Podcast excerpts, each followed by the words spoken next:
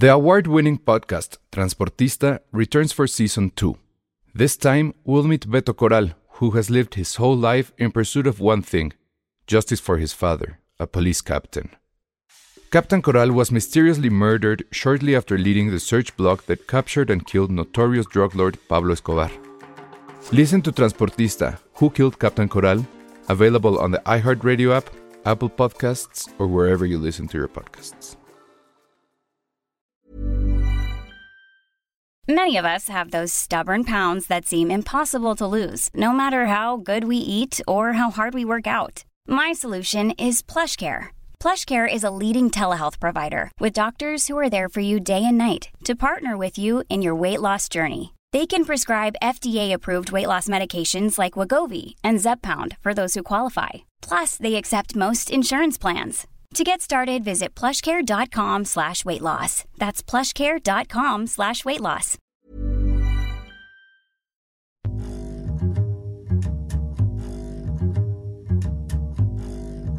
Bienvenidos a Filmsteria, el Casio de los podcasts de cine. Este, no, no nos, eh, No nos no nos apena, ¿no? No, Con para orgullo. nada. Nos orgullece, de hecho, yo siento. O sea, somos rendidores, duramos un chingo, ¿no? Sí, Hemos durado hasta eficientes. tres horas, Exacto. eficientes. Versátiles. Versátiles. calculadoras.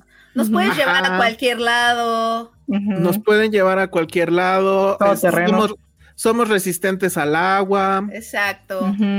Este, ¿qué más? Se- Los seguro- acompañamos a todos lados, pueden Ajá. traernos en la fiesta formal o en la fiesta informal. Exacto. Está muy bien, somos la primera Somos- opción cuando. Tenemos multiusos, porque ¿qué no el Casio tenía como tic, tic, tic, Sí. Ajá, y sí, tenía calculadoras también. calculadora? Está buenísimo. Sí. Y además empezamos con un super chat de Jessica Juárez, que está aquí en la pantalla. No En sé, si, no sé si por temas de la tecnología o porque se le olvidó que podía poner un mensaje, no nos puso un mensaje o, o- o no se vio. Jessica, si, Abajo si me- puso. nos estás viendo. Ah, a ver, ahorita, ahorita la busco, pero bueno. Ojo, son 24 euros, que yo, sé- yo sé que el euro está igual un poco devaluado, pero creo que es mucho dinero. Entonces, Sí, bueno, mu- muchas gracias Jessica Juárez y dice, les mando saludos desde Irlanda, wow. Qué chido. Mi mamá y yo escuchamos el podcast cada semana. O sea que ella no va a Ah. ver Banshees of Inisherin. Ah, lo que te iba a decir. Ella probablemente lo viva. Lo vive, sí, es de allá.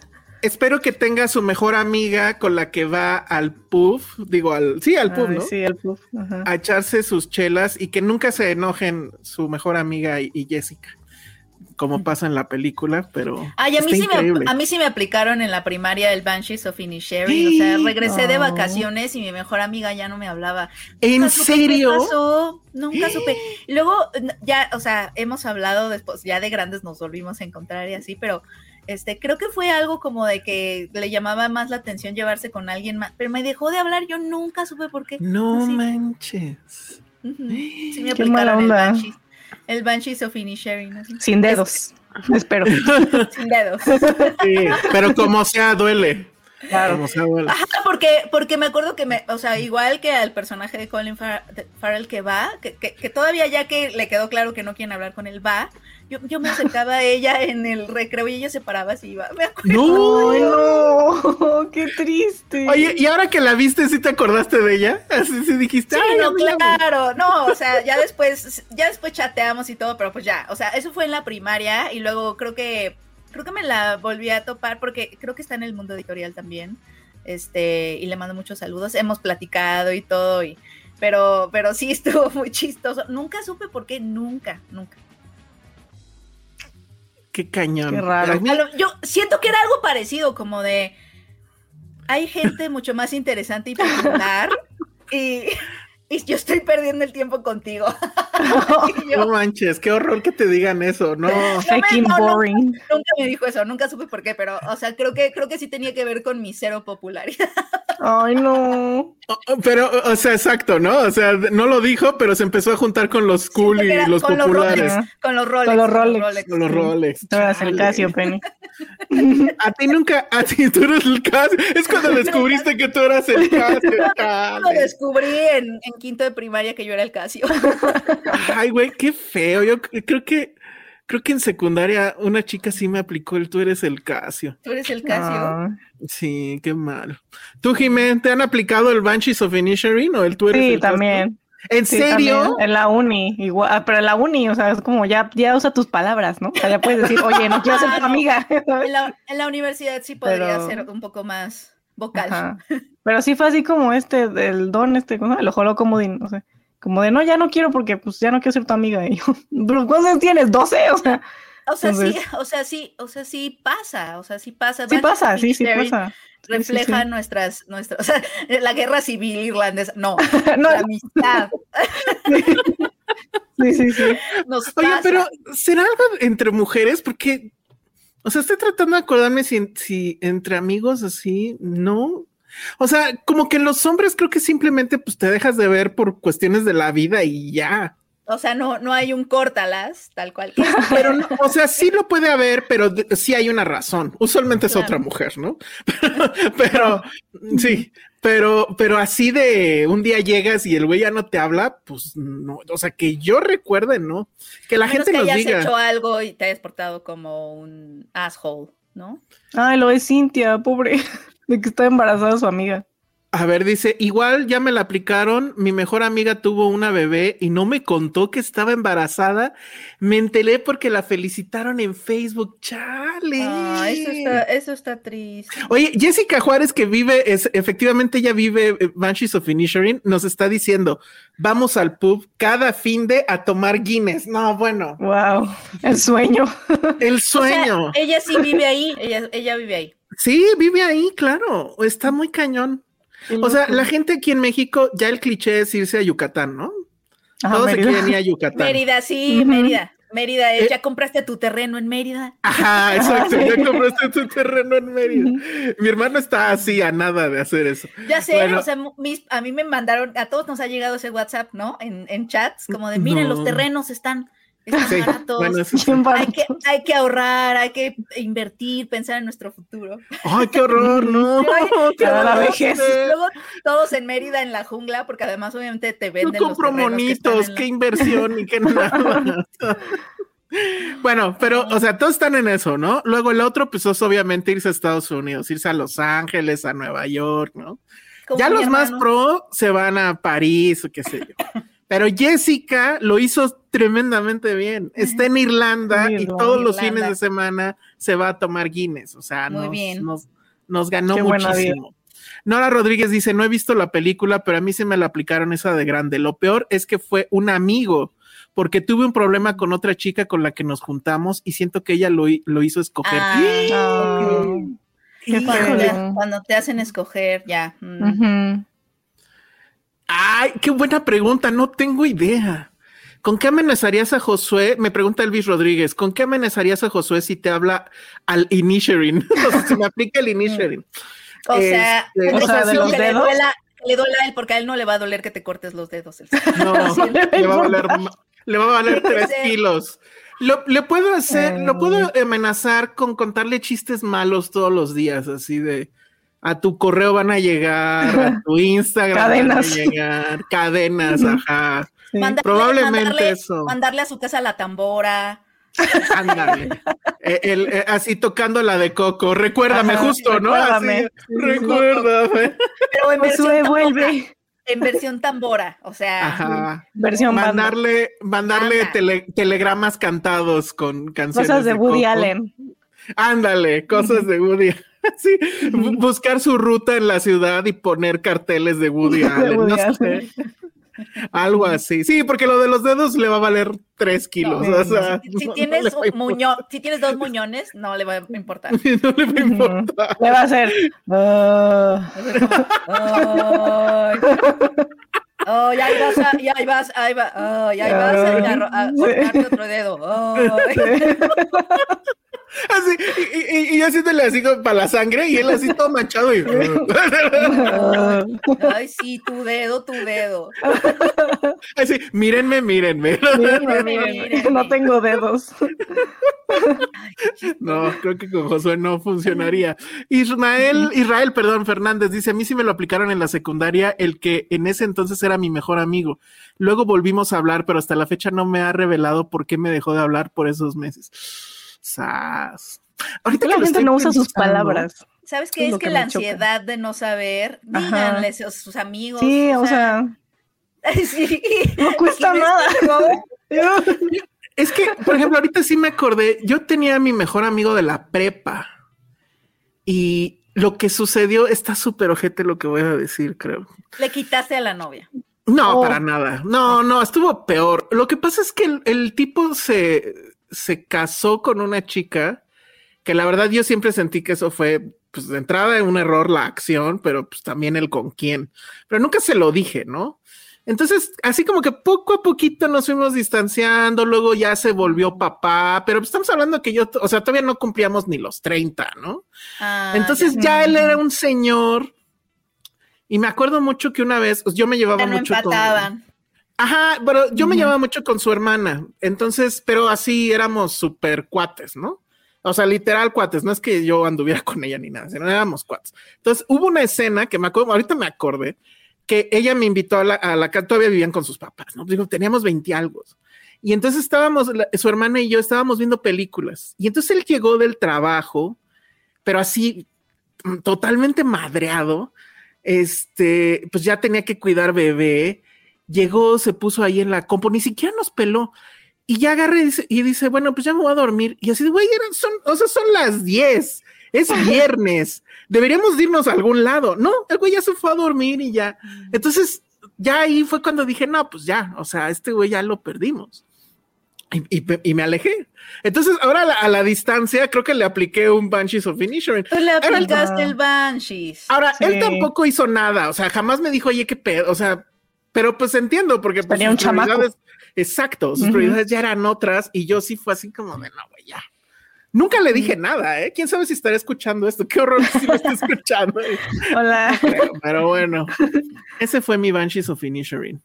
Muy bien, este, bueno, pues como ustedes ya vieron, Josué no está aquí, ¿por qué? Porque está en el lugar más eh, feliz de la, del planeta, que en teoría es Disney. Yo nunca he ido a Disney. ¿Ustedes se han ido a Disney? No, yo, quiero ir ya. Pronto. ¿En Sí, serio sí. nunca han ido? No, yo sí. Ah, sí, pues tú, tú hasta tienes un podcast, ¿no, Jimé? De- Sí, con Charlie y Alonso de Estudio de Life. Y cuando cumplí 15 fui a Disney en París. Ah, Sí. wow. Pero ¿cuál es la diferencia de Disney de París? O sea, No mucho, o sea, es- Pues yo sí, he ido ¿no? a Disney, o sea, en, en Los Ángeles, en Florida y en París, y es básicamente lo mismo los tres, mm, solo que, o sea, el de Los Ángeles y el de Orlando tienen como diferentes, como logísticas para las filas, cosas así, y en París, pues digo, todo está en francés, y hay, hay como eh, juegos diferentes en algunos, ¿no? O sea, que solamente hay en París, y por ejemplo, los que se repiten como la mansión embrujada, en cada lugar a que vas es diferente, entonces... Pues nada más eso, pero no mucho en realidad. Sí, no, yo la verdad es que la sola idea de tantas filas no, no me llama. Ah, sí, es que sí. Pero, sí es pero tú. Penny, o sea, pues ya hay que ser la luna de miel, ¿no? Yo sí Ay, quiero- sí, Penny. No, la luna de miel es, va a ser en Italia. ¿En serio? ¿En Sicilia? ¿En el White Creo que no, Lotus? creo que no vamos a ir a Sicilia. No, no creo que no creo que no vamos a ir a Sicilia, pero sí va a ser allá. Ah. Wow, Qué Ya compramos, nuestros, ya compramos nuestro avión y todo. wow. No. Esta es la sección, el update de la boda. Ajá, de la Pe- boda. El sí. update, ya, ya, es que ya está a la vuelta, estoy con, o sea, sí me siento así como con, co- así salen cosas y cosas y yo, ¡ah! Ay, wow. Qué emoción, Fíjate, planear, planear una boda es así, imagínate hacer una película. Oye, pero ya, ya tienes mesa de regalos Ya, ya la tengo. Tengo mesa y de la vas a compartir. Ay, con pásanos el, link. Penny. Si quieren la, la puedo compartir, pero no se Sí. sientan presionados en darme nada, amigos. Ah, sí. No, No, sé si ¿cómo presionados en regalarme esa está. tele de 80 La pulgadas. lavadora. Pero, pero aquí está la mesa de regalos. Ahorita se las paso. Ay, sí, qué emoción. Conste, para todos los que dijeron que querían saber de la mesa de regalos. Que por cierto, el otro día te marqué, no me contestaste, pero tengo un mensaje muy importante para ti relativo a tu boda. Te lo voy a tener que dar fuera del aire. Ok, ah, ok. Pero sí, y es un asunto casi internacional. Entonces, ahorita Ah, ok, ok. recuérdame al final, porque seguro se, me, se me va a ir la onda. Pero sí, si tienes este tu lista, tu sí, tu lista de regalos, este pues, pues compártela, dinos, igual la escribo aquí o no sé cómo la hacemos, pero, pero sí, pásala para que la gente lo sepa. Sí, le voy a tomar screen capture al. Va, perfecto. Espérenme, porque eh, de repente entraron mensajes. Ah, mira que sí. Ah, a ver. Creo que vamos a tener aquí unos invitados. Adivinen quiénes están por aquí. A ver, espérenme. ¿Quién? Bien, qué emoción. Qué emoción. Qué mal, porque entonces ya no voy a poder mostrar cierta foto. Ay, ay, rápido. Ay, sí. no. Rápi- antes, rápido, rápido. Sí, lo haré, lo haré. No. Ay, sí, qué emoción. Después, después, después. No creo que se quede en todo el, el podcast, Ah. pero bueno. Ok. Bueno, En fin, en lo que eso pasa, ¿qué más, qué más ha pasado esta semana? Eh, Casio, Rolex. Casio, Rolex. eh, ¿qué más? eso ya ¿Qué lo más platicamos. pasado? Ah, lo de ¿qué? Bueno, sí vieron el video ese del babo, ¿no? Creo que todo pues, el mundo lo el vio. censurado. Sí, Ah, ajá. Au, Ah, ¿está censurado? Sí, es ¿no? que- Porque el real está como en OnlyFans o algo así. Es que yo vi uno donde es como un video musical donde salen con unas chicas y, Ajá. y, en, y en una como pantalla atrás se ve el video. Ah, ¿Eso es lo que está censurado? No, según, ¿O no? no? quién sabe, ya no entendí. yo no lo- O sea, yo vi una visto. toma que está como censurada con un sticker en la parte íntima de Babo. Entonces, eso es lo que vi. Ah, ok. Sí, porque a mí ese video ya me lo habían pasado desde hace mucho y sí fue una cosa muy fea. no sé si quieres, no sé si es necesario que lo describamos, Penny. Mm, Yo, yo no lo he visto, pero ya sé, o sea, pues porque todo el mundo está hablando, sé más o menos qué pasa. Pero qué Sí, asco, pero sí, pues es que, o sea, lo que pasa es que se injertó cositos, bolitas ahí. Y sí es así como de, o sea, parece que está enfermo. o parece algo. una STD, ajá, como que. Ajá, exacto, Es parece como un STD. por- es que son de esas, ima- o sea, me imagino, porque es que también ya vi screen capture, o sea, ya, este, son de, son de esas cosas que dices, ¿por qué? O sea, ¿por qué esta imagen ya no la puedo desver, ¿sabes? O sea, sí, es que ¿cómo no necesitan- desveo esto? no, no necesitan llegar a tu vida y sin embargo ahí está, ¿sabes? O sea. Fue, fue todo un escándalo, todo el mundo estaba hablando de eso, pero en fin, miren, como supongo que no tienen, o bueno, quién sabe, porque están en el gringo, aquí está ya Ale y Josué, Ay, ¿qué vean ustedes, Hola. ¿Nos escuchan? Sí. Sí. Ay, qué padres tus orejas, Ale. Gracias. ¿cómo se la están pasando? Muy ver. ¿Qué pasó? Está increíble. Casi lloro con el show de hace ratito. Estuvo bien padre. Ay, qué padre. ahí de, de- de fondo lo que vemos es el castillo de Disney, ¿no? Ay, Sí, ahí Sí, está. el castillo Ay, de guau. Cenicienta. De Cenicienta. De. Cenicienta, ok. Claro, es el castillo de Ajá. Cenicienta. Oye, ¿y José dónde está? ¿Se fue al- a. Cocos? Sigue, No, míralo. tiene a Mike en la cabeza. Ay, Ah, wow. Se mueve su ojo. Wow. en la. No, man. Me para la gente. Pero no nos queremos acabar esa pila. Sí, miren, les describo Hola. lo que estamos viendo. Es una imagen de noche con el castillo de la Vean, Cenicienta Mike iluminado. Ajá, en el fondo se ve el castillo para quien nos está escuchando. Ale tiene, trae unas orejas gigantes de brillantina rosa de Mini y Josué trae como un gorrito de Mike Wazowski El- y su ojo se mueve. Está increíble. Parpadea. A ver, rápido, ¿qué es lo más cabrón que han visto so far? Lo más allá cabrón. en, en Disneyland. A ver, yo no voy a salir porque si no, no no van a escucharme. Entonces hay que darle se quede. Ok. Este, realmente llevamos eh, solamente dos parques y medio, nos falta otro. Eh, hasta el momento lo, lo más increíble es la nueva, ese nuevo ride de Guardianes de la Galaxia, que es como, está, está lejos, o sea, Disney siempre ha sido como juegos, pero pues para chavitos, que está, que está padre la neta. Pero ese de Guardians, el de Avatar, hasta el de Avatar a ti te gustaría, yo creo. Está bien bonito. Sí, está muy, muy increíble. El de Ratatouille, el nuevo, también está increíble. Uy, a ti que no te gusta Ratatouille. ¿El de cuál? Frozen. Ah, ¿A poco? Pero el de Frozen, el de Frozen es 3X porque ya ves que las Frozen son lesbianas. Ay, cállate. Estás feliz, ¿qué te vas a Claro. Las Frozen son lesbianas, acuérdense. en vez de pedirte que midas no sé cuánto, te piden que tengas más de 18. Me parece bien. Ajá. Es como Two Girls, One Cup, pero es Two No. Girls and a Snowman. No. Bueno, ¿Ya ven? Two Girls and a Les Snowman. dije. Les dije que íbamos a salir con nuestras andeses. Muy bien. No, pero sí está, está increíble, que uno que está, que pudimos hacer la transmisión en vivo. Aquí es una hora más tarde, entonces aquí ya son un poquito las nueve y media, ya se está vaciando relativamente el parque. Hoy nos quedamos hasta la una de la mañana. Tenemos extended hours que son dos horas extras, si es en ciertos hoteles de Disney. Entonces, generalmente el parque cierra a las 11, pero hoy nos quedamos hasta la una de la mañana y a ver qué, qué conseguimos. Hay muchas cosas que hemos hecho para Filmsteria, pero la neta eh, no nos da la vida ni editar ni nada. Ahorita llevamos 32 mil pasos el día de hoy. 32 mil pasos. Wow. Y eso que estuvimos un par, diría una hora formados en algo, entonces sí estamos un poco, bueno, bastante molidos, pero la neta, que qué bueno que nos pudimos conectar aquí con ustedes un ratito. No sé si ya hablaron de del del güey del cartel de Santa. Estábamos en eso.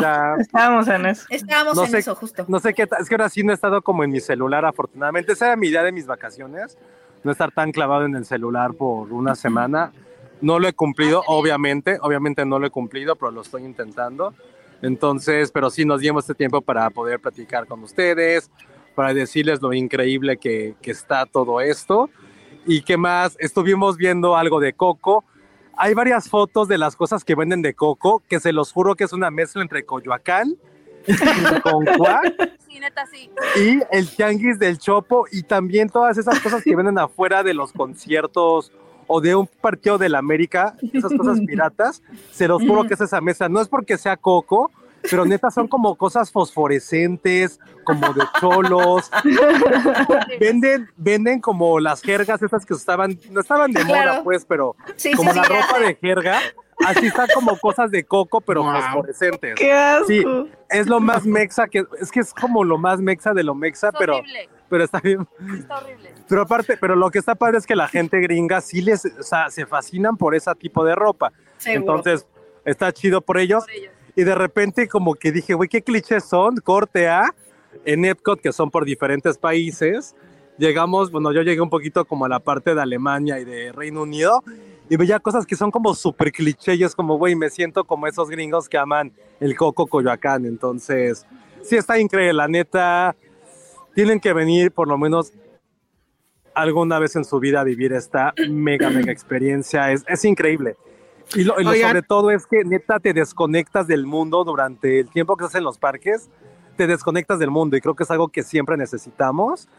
Y sí, creo que el único consejo que les podría dar, si tienen morritos de carriola, no los traigan. O sea, sé que todo el mundo los No. trae y es el 80% de la gente, pero no, no, se los digo porque van pasando literalmente dos, dos familias en carriola, los niños están muertos, los papás traen cara como que aumentaron 50 años, pero sí está bien padre, la neta, hay cosas que los niños disfrutan un montón y que hemos escuchado y que es, está bien, bien padre, entonces, Sí, te contagian. Wow. Y Sí. de verdad sí es el lugar más, más feliz de la Tierra, está cabrón. Sí, no mames. Oye, me- me encanta-. Me encanta que es un lugar en teoría para niños y, y el primer consejo es no traigan squinkles. No, pero es no, que sí es un que no los traigan, pero es que Eh, se acaban molidos. Chiquitos. ¿no? No, o sea, chiquitos, como no que tan siento Sí, están muy chiquitos. Sí, no les gusta no. caminar. Mis sobrinos tienen seis y cinco y ya dirías, bueno, quizá ya los pueden, no, el- o sea, no caminan una calle entera porque ya están, ya Sí, me no. cansé, ya me aburrí, ya Tengo hambre. ir, tengo hambre, sí, no. Ah, y eso sí, hemos comido, pero 80 mil calorías, Ay, sí, no. que está Qué bien rico. padre. Pero sí hemos comido. O sea, de regreso a Finsteria les pido, por favor, si algún nutriólogo, eh, condicionador físico, entrenador de gimnasio, que dudo que en Finsteria nos escuche ese tipo de gente, Oli, pues culturista. si nos pueden contactar, porque de verdad, o sea, esos 30 mil kilómetros, 30 mil pasos, no valen para nada por la gordura que hemos comido. No me arrepiento de nada, pero sí, sí está rudísimo, pero, pero mañana vamos a ir a, a lo de Star Wars, entonces, Ah, bien, bien. ese para onda. mí es el mejor ride del universo. Ya he tenido chance de estar en Rise of the Resistance y es una maldita locura. También vamos a ir a la tierra de Toy Story. eh, Wow. vamos a ir a cosas un poquito de Pixar, entonces allá estaremos reportando, no en el momento en vivo, pero pronto habrá noticias vamos, de, vamos. De Filmsteria Takes Disney. Entonces, Nice. Lo, que está, lo que está chafa para mi autoestima y para el de todos, es que ahora sí no nos han dicho, ay, son los de Filmsteria, como han ocurrido en otras No, ocasiones, nadie nos ha reconocido. lo cual implica que no tenemos, que no tenemos, no llegamos a, a esta área dominada por cubanos y muchísimos brasileños. Cañón, Entonces, cañón. Cubanos, órale. aquí. sí, bien Oigan, padre. Sí, en Florida, A ver, ¿no? Rápidamente unos comentarios que les están Sí, haciendo sí, ustedes. digan los comentarios. No los puedo ver porque estoy en cuenta de Ale, pero ustedes avísanos. A ver, dice Elvis Rodríguez, dice, Ale, vayan por Tiger Tails, son deliciosas. No sé qué es eso. Sí, sí, ya lo, ya lo tengo yo ah, presupuestado. sí. Ya lo tengo en mi. Porque aparte soy un ñoño y tengo un Excel de postres y de comida Claro. Claro. y de restaurantes y de ropa. Hijo, ya. Luego, Polly Bridges dice, ¿pueden enviar un saludo a mi sobrina Regina? Es que siempre que los veo me dice que si ya voy a ver a mis amigos. Ay, Regina. Saludos. Saludos. Josué. Saludos a. Regina. A la- a la Estoy muy feliz con mi gorro de Mike Wazowski, no tienen ni idea. Todo el mundo está diciendo, mira, Itzel Coca, percibo a Josué sospechosamente feliz. Silvia Lovera lo mismo, dice Josué se oye muy feliz. Todos están comentando lo feliz que te Pero yo soy una persona muy feliz. Acuérdense cuando gana el Barça, Argentina. Me pongo muy feliz cuando ganan mis equipos de los deportes. Sí, pero cuando eso pasa no estás al aire, güey. O sea, Ajá. ahorita Ah, bueno, sí, sí. te juro que, que, te escuchas extasiado. Ajá. Es Cuando como soy muy feliz. Pues ya hay que hacer calorías. el podcast. Ajá, hay que hacer el podcast comiendo entonces. No, eso no es una mala idea, lo hemos hecho un par de veces. Yo voto porque lo hagamos. Sí. Sí. Ay, sí, qué rico. Me parece muy bien. Bueno, pues ahí está, y pues sí está increíble ese fondo ahí del castillo de, ¿de quién dijeron? De Cenicienta. De De Cenicienta. Ah, y por sí, cierto, como hay varias princesas, también ya tengo mi listado de las princesas Oh. más guapas que, hemos- que hemos encontrado. Me gusta, Alex, me no, gusta. a ver, yo sí quiero saber. ¿Cuál, cuál crees, Penny, que sea la princesa más guapa, la neta? Este, yo, eh, yo creo que es la sirenita, Ah, pero ella no sale porque No cómo camina, visto, cómo no camina. pero no ¿Cómo sé, te tiene su cuevita. rosa, su rosa. Tiene su cuevita, ¿no?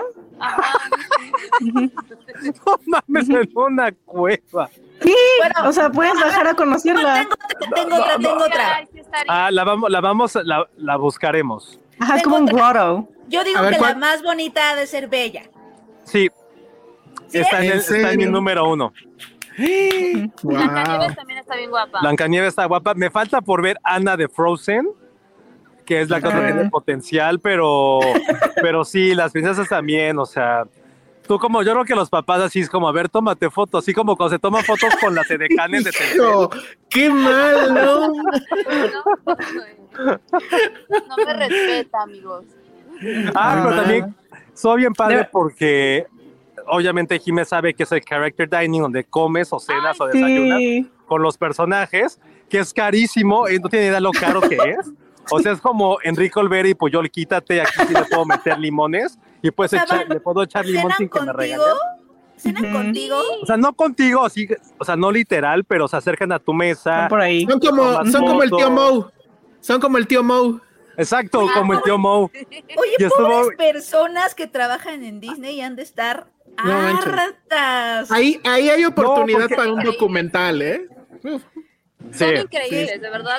Es que la magia No, de pero ha de haber varias, son ¿no? O sea, muchas bellas, muchas Ay, estuvo bien padre porque, por ejemplo, cuando conocí una niñita, yo tendría como unos 4 o 5 años, a Bella, la princesa, yo me quedé de chismoso porque pues estaba ahí embobado, y le dice la, la niñita, oye, oye, princesa Bella, ¿qué se sintió bailar con la bestia? Y la chica en personaje le contestó, no, increíble en su castillo, yo le enseñaba a bailar. Y la niña estaba con una emoción que Ay, dije, no. güey, no se sale Qué de su personaje, así. Vete al diablo, Sí. Daniel de Luis. Esos sí son actores. Esas sí son actrices. Sí, Act- están cañonas. Actrices de método. Porque además tienen que reaccionar a cualquier cosa que Sí, tienen que improvisar. Como sí. la princesa, ¿no? Oigan, esto, es, esto que está preguntando Alberto López, no sé si lo digo, sí, ¿no? Ya lo leíste. Pero de la historia o de las de hoy o de las de ahorita. No, pues de las de ahorita. Desde ahorita. De las de ahorita. O- o- o es está que más- no pueden, ninguna más puede ser kill. Ninguna puede ser kill. Ah, No, ninguna. ¿Vieron Ah. cómo, ¿Vieron cómo Disney suaviza el corazón de Josué? Sí, ¿eh? Eh, Que Ale nos No, diga de los y de príncipes más repente les voy a decir algo. De, de repente así mis... Ay, se no sé de anatomía. O sea, el conducto donde pasan los pequeños Josués. Este, sí, sí está a punto de explotar, porque si ves a los familias. No, es que está, o sea, como, como a Penny de repente así ve a sus sobrinos y dice, ay, mi útero. Yo sí veo a las familias así con chavitos y digo, ay, mis conductos esos que tienen un nombre. pues, no me acuerdo". No, no, ¿qué está diciendo? O sea, bueno, es, ¿qué es horrible, pasando? es horrible y tierno a la vez. ¿Se dan cuenta? Exacto, sí. Qué locura. ¿Qué se me hace Oye, que Oye, ¿no son los conductos deferentes? sí, Esa sí es una son esos? Ah, sí. Oigan, pero miren ahí, está. híjole, no, ya, igual. no les quiero describir a la gente que nos está eh, escuchando. Dense una vuelta por YouTube porque esto que acaba de pasar está horrible. Pero bueno, Mi oído. Este, ¿qué Pero bueno? Oye, oye, pa- oye, Elsa, Pati así en el chat. Quiero ir, Alejandro. Sí, no, ahora menos. Ahora, ajá, necesitan, necesitan ir Ah, ahora. oigan, y- Elsa, y- ahora me urge verte con algo en la cabeza. Así. Ah, mira, mira, ya dense un beso en Disney, venga, dice Ah. Alex. No, ahorita con eso cerramos. Pero también bien, quiero bien. agradecer mucho. No, eso ya, eso ya va a ser mi parte. Sí, quiero agradecer mucho. Nos han escrito a, al DM en Instagram de Filmsteria y al mío, gracias, para decirnos que nos pueden ayudar a conseguir serigrafistas, este, de las tote Ah, de lo que platicamos. Entonces, Mm. de verdad, nada más dejen que regrese. Pero, ay, pensé, parecía que ibas a enseñar otra cosa. Estoy enseñando mis uñas Disney. Ah.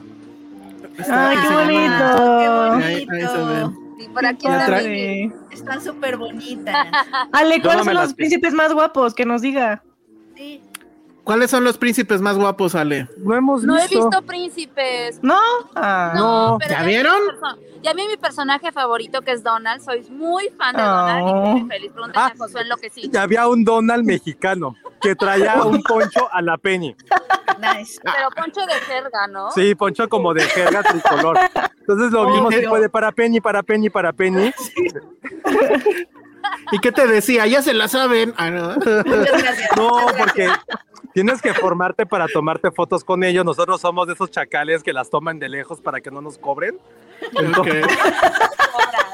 No, no te cobran, pero no queremos hacer la fila. Entonces ya nada más. O- Claro. O, si te los encuentras caminando, también te saludan, te hablan, te dan autógrafos. Dan autógrafos. O sea, también es muy en su personaje. Donald es súper. Donald es el más divertido, creo yo. Ajá. Este, llega, te hace como, dice que platica en su mímica, te bromea, este, Goofy es como todo así de, ah, te abrazo, Daisy también, ¿no? Como que muy linda, sí, sí, son bueno. Yo Sí, quiero que me sí. platique Donald. Donald es ñeñero porque es- sí es medio chacalón.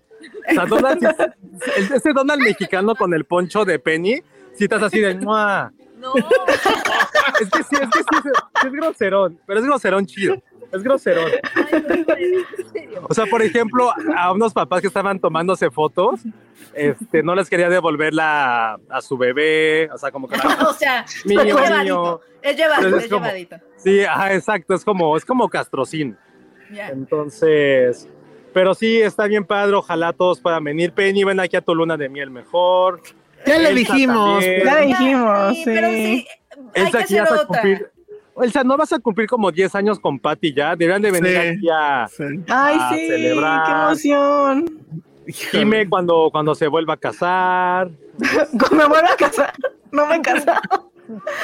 Pues, pues la segunda vez también. Sí, exacto. Entonces, sí, todo, todo es muy mágico. Nunca me había levantado tres días seguidos antes de las 6 de la mañana. Estamos muertos. Entonces, sí, sí, sí, de- o sea, devastados, pero, pero contentos, felices. Digo, ahorita no sé, ahorita vamos a intentar ir a comer algo y después las dos horas extras que tenemos vamos a ir a algunos juegos. De todos modos, regresamos wow. aquí el viernes, regresamos el viernes temprano. Pero es que este show de, los, de las princesas, ahí ya verán los videos y es una cosa espectacular. La neta, yo sí tuve como ojito Remy y puta, increíble. Entonces, todo. es que el comentario de Alberto López, Donald Nichón Stripe, pues sí, sí, sí, sí. Es bien ñerito, Anda comando. es bien ñerito, les digo. He goes comando, exacto. Bueno, pues aquí Itzel Coca dice lo que todos estamos pensando. Al parecer, ahora sí, ya se armó el bebé Filmsteria. Ah. No, porque ya regresó. O sea, en cuanto vuelva a pisar ese avión de regreso, va a ser de, psh, adiós a todo, a todo el deseo. La magia. Prácticamente Josué, ajá, dijo que sí, ya, ahorita. No, Ajá. pero ahorita, por ejemplo, así pisando el avión, va a ser psh, bebé Patterson otra vez. Entonces, Ay, Patterson. Ay, Te Patterson. Oye, eh, sí, Patterson. Oye, Hugo, Hugo Hernández nos manda este mensaje. Dice: Los estoy viendo en un lugar que tengo para comprar monchis. Tengo una TV donde pongo películas durante el día y ahora los pondré a ustedes los miércoles para que los clientes los vean. ¡Qué padre! así, forma de así. destruir tu negocio con Finsteria. Perdiendo clientes. Ajá. Oye, ahora, ahora voy a venir con una máscara cada vez que venga. Ah. todos los que lleguen a, a- comer monchis ahí al, al lugar de Hugo Hernández, un saludo. Espero que lleguen justo con el monchi, ¿no? Ahí de- Sí. Muy bien. Bueno, Bueno, pues este, Síganse, síganse divirtiendo mucho. Ay, sí, bien ganas padre. al bebé Filmsteria y queremos que sí se despidan con un beso. Sí. Ah, sí. Pero beso a Mike Wazowski mejor. No. No. Estoy traumado qué con el. Mike Wazowski, perdón. Porfa, que se regrese en el avión. Eh, Que se regrese en el avión con Mike Wazowski en la cabeza, así todo. O sea, que llegue a México con Mike Wazowski, por favor. Le tomas video, Ale. En el aeropuerto. Sí, sí, les mando todo. Muy Bueno, bien. nos despedimos entonces. Bueno, hay encargos, dudas, escríbanos, pero No, pues- pásenla bien. Hablen mucho de Baby Lion. Es que me mandaron un correo que decía, oye, José, ¿vas a publicar algo de Baby Lion? Sí. Y yo No sé sí, ni me- qué me- es eso. ¿Qué es eso? Babylon. era- alguien se Ah, equivocó. Lion. Babylon. Así. Es la como super secuela de El Rey León. El Rey León. Es la precuela. Ah, y vean la, vean la camisa de Ale. Enseña tu Sí, Ay, está bien chida, ya, a ver, está increíble. Qué bonito. Aparte creo que lleva todo el viaje con ella, ¿no? Por las fotos que he visto. ¿Ves? No, traía, es que traía pura ropa blanca. Pero no. Esta me la Ay, puse ¿qué tiene? hoy. Yo estaría Pero con la buen apunte, Elsa, fue algo que le dije. Exacto, fue lo que le dije. Bueno, muy bien. Pues muchas gracias. Esperamos, Gracias. esperemos que traigan Sí. souvenirs, obviamente. Y Ay, sí. Una Mira pluma de Disney. mensos. Aunque sean unas plumas. Un llavero. Exacto. Muy bien. Bueno, pues que se la pasen bien. sí. Sí, Échele ganas al bebé padre. Filmsteria, por favor. Sí, Ay, sí, la cara de, de, de- de Ale así de. Claro, pues claro. ya que. Pues ya que. Bueno, sale.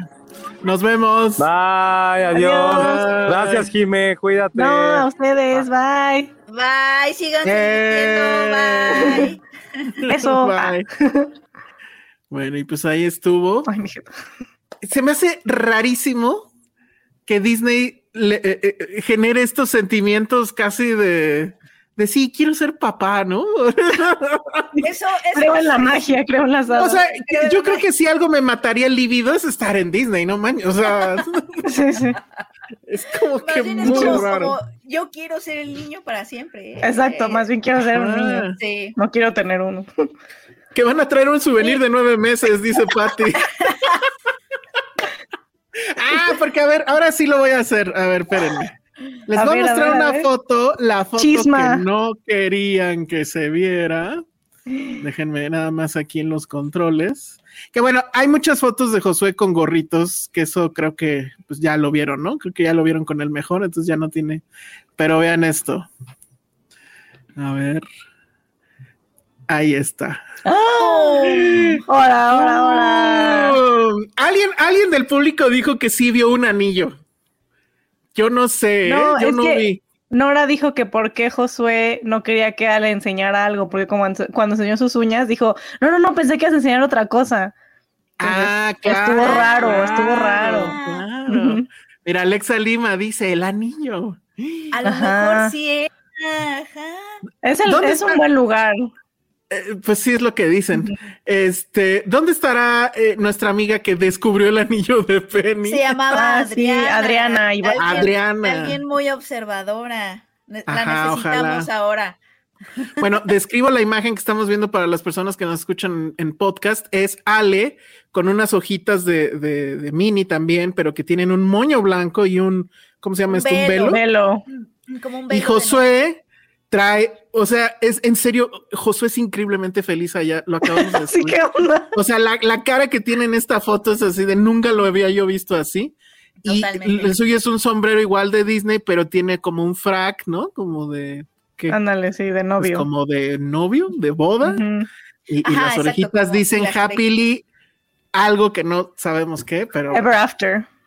¿Sí será eso o happily Sí, seguramente. Podría ser engage, ¿no? Bueno, Bueno, pues ahí está, lo dejamos a su imaginación. Y ya veremos. huele a boda, huele a boda. Si exactamente traen un souvenir de esos de nueve meses. Mira, todo el mundo está diciendo que sí está sospechoso lo de las uñas, ¿eh? ¿Verdad? Sí. Y miren, ¿quién sabe por qué Daniela Garza dice que no se casen? Oh. Ahora, ahora, ahora. Las, las fans de Josué. Va a romper muchos corazones, Josué. Sí, sí, sí.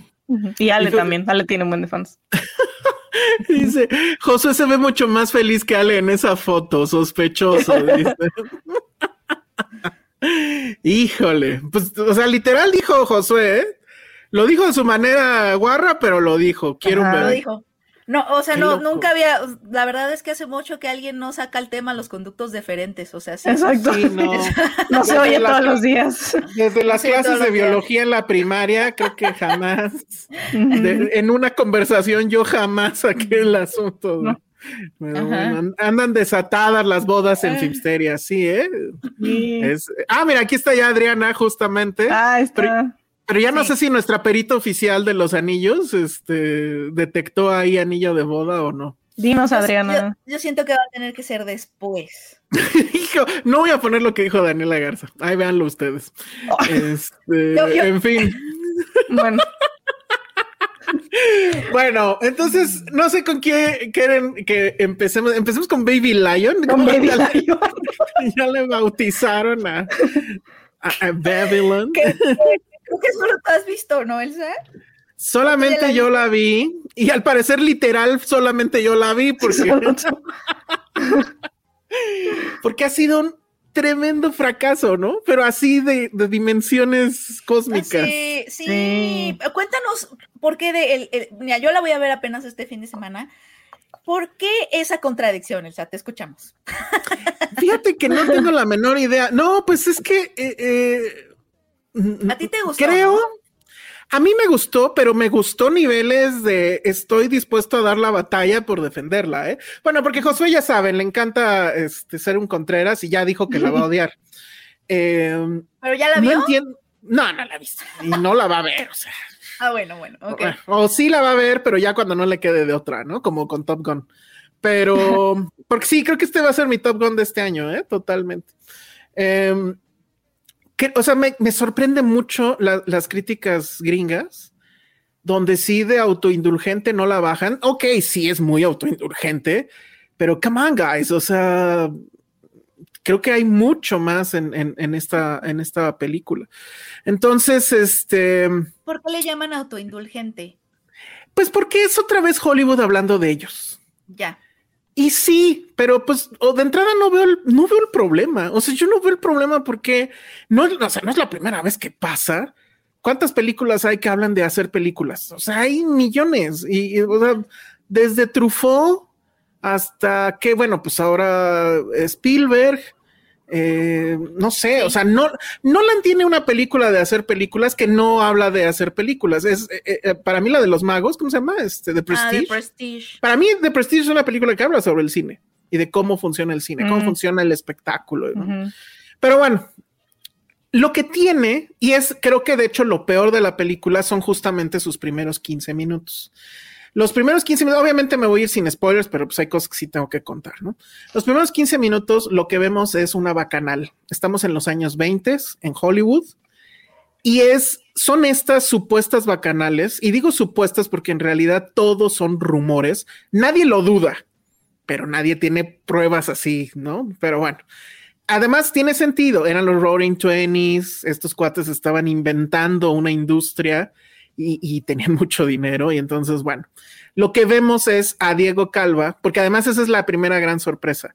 Yo pensé que Diego Calva, el mexicano, lo vimos todos en, ¿cómo se llama esta? Este, te, mm, Narcos estuvo. no, Narcos, la, ¿no? la de anarquía, ¿cómo se llamaba? Te prometo anarquía. prometo anarquía que a mí me parece que es una película hermosa.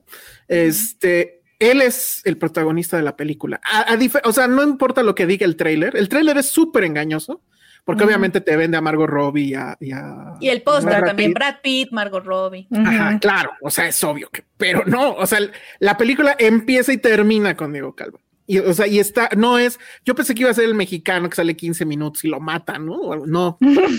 él, él es el que nos va a llevar por la historia y empieza él en una tarea titánica de que tiene que llevar un elefante, un elefante, lo tiene que subir por una colina para llevarlo a una mansión donde va a ser la gran fiesta esa noche. Entonces, no les quiero platicar qué va a pasar, pero obviamente no está fácil.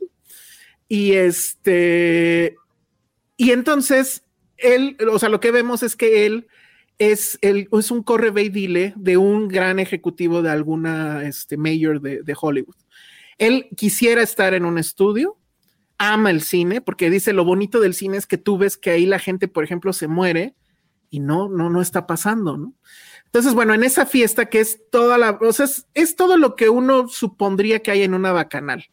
Obviamente chicas en topless, gente teniendo sexo por todos lados, enanos, elefantes, este, música en vivo de jazz, bueno, jazz, pero ya saben, de este así, no del tranquilito, ¿no? Sino que se escucha justamente en, en el soundtrack. Y ahí conoce a Margot Robbie, que es una actriz que se está queriendo colar a la fiesta, pues obviamente lo va a lograr. Ahí tienen un primer diálogo donde dicen, pues es que sí, yo amo el cine, por esto que les decía, ¿no? En el cine la gente no muere, todo es una ilusión. Y pues ella también dice, bueno, es que yo ya no quiero ser una estrella, yo ya soy una estrella, solo que no me han descubierto, ¿no? Y este, y ya ac- o sea, bueno, es una secuencia muy larga, no juega tanto con el plano secuencia, pero definitivamente para mí no es una, no es una secuencia muy lograda. Y sin embargo, creo que es la secuencia, obviamente, por la cual van a recordar a la película y por la cual los que la odian, este, supongo que de ahí agarraron muchos argumentos. Hay escenas, digamos, fuertes, que yo sí creo que a la sensibilidad de los viejitos, de, los críticos gringos y, y probablemente hasta de la academia, no les va a gustar. Mm. Mi problema con esa escena es que, digo, tú ya conoces a Chazelle Penny. Tienes ahí mi DVD firmado por él. Sí. Aquí está al lado mío. Ven, te invitamos. Sal. Espero que siga vivo. ¿eh?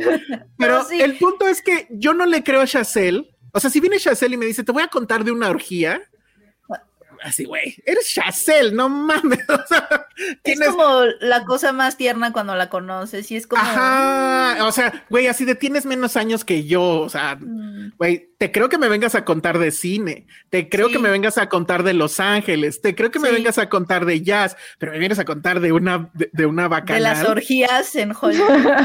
Güey, no te creo nada. Y ese es mi primer sentimiento con el inicio de Babylon. Pero literal, todo esto pasa sin créditos de por medio y ya cuando acaba todo esto ya sale el gran título Babylon, que por cierto, según yo, es una referencia a lo mejor muy obvia a un libro famosón que se llama Hollywood Babylon, que era todo este recuento de todas esas este, pues, leyendas urbanas respecto al Hollywood, de aquellos años, que tengo entendido que la verdad es que, o sea, mucho de eso no, no era muy verificable y por tanto se quedó. Es como lo más jugoso de, Hollywood, que, que, se hacen leyendas urbanas y que, o sea, sí es como. Que me decían que debería de haber uno así de aquí de México. Y yo, pues sí, pero eh, tendría que ser entonces de Televisa, ¿no? Ahí sí creo que habría la industria del cine. pero yo creo que la tele, pero yo creo que la tele mucho más. Pero bueno, y lo que vamos a ver es, pues, e, e, el, encumbramiento de estos personajes. Brad Pitt es un actor. Eh, eh, estamos además en la etapa del cine mudo, entonces está a punto de llegar los talkies famosos, ¿no? Las, películas ya habladas.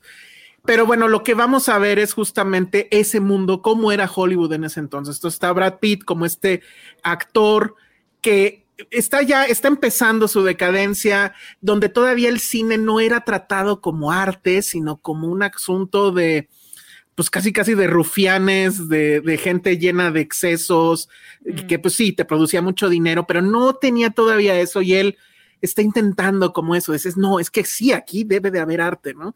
Está el personaje de Margot Robbie, la newcomer, que en realidad está basada en la primera It Girl, ahorita no me acuerdo cómo se llama, perdón, pero bueno, que es igual, o sea, llega y, rompe el escenario, ¿no? Porque es increíble y puede llorar a voluntad frente a la cámara, que eso es fabuloso.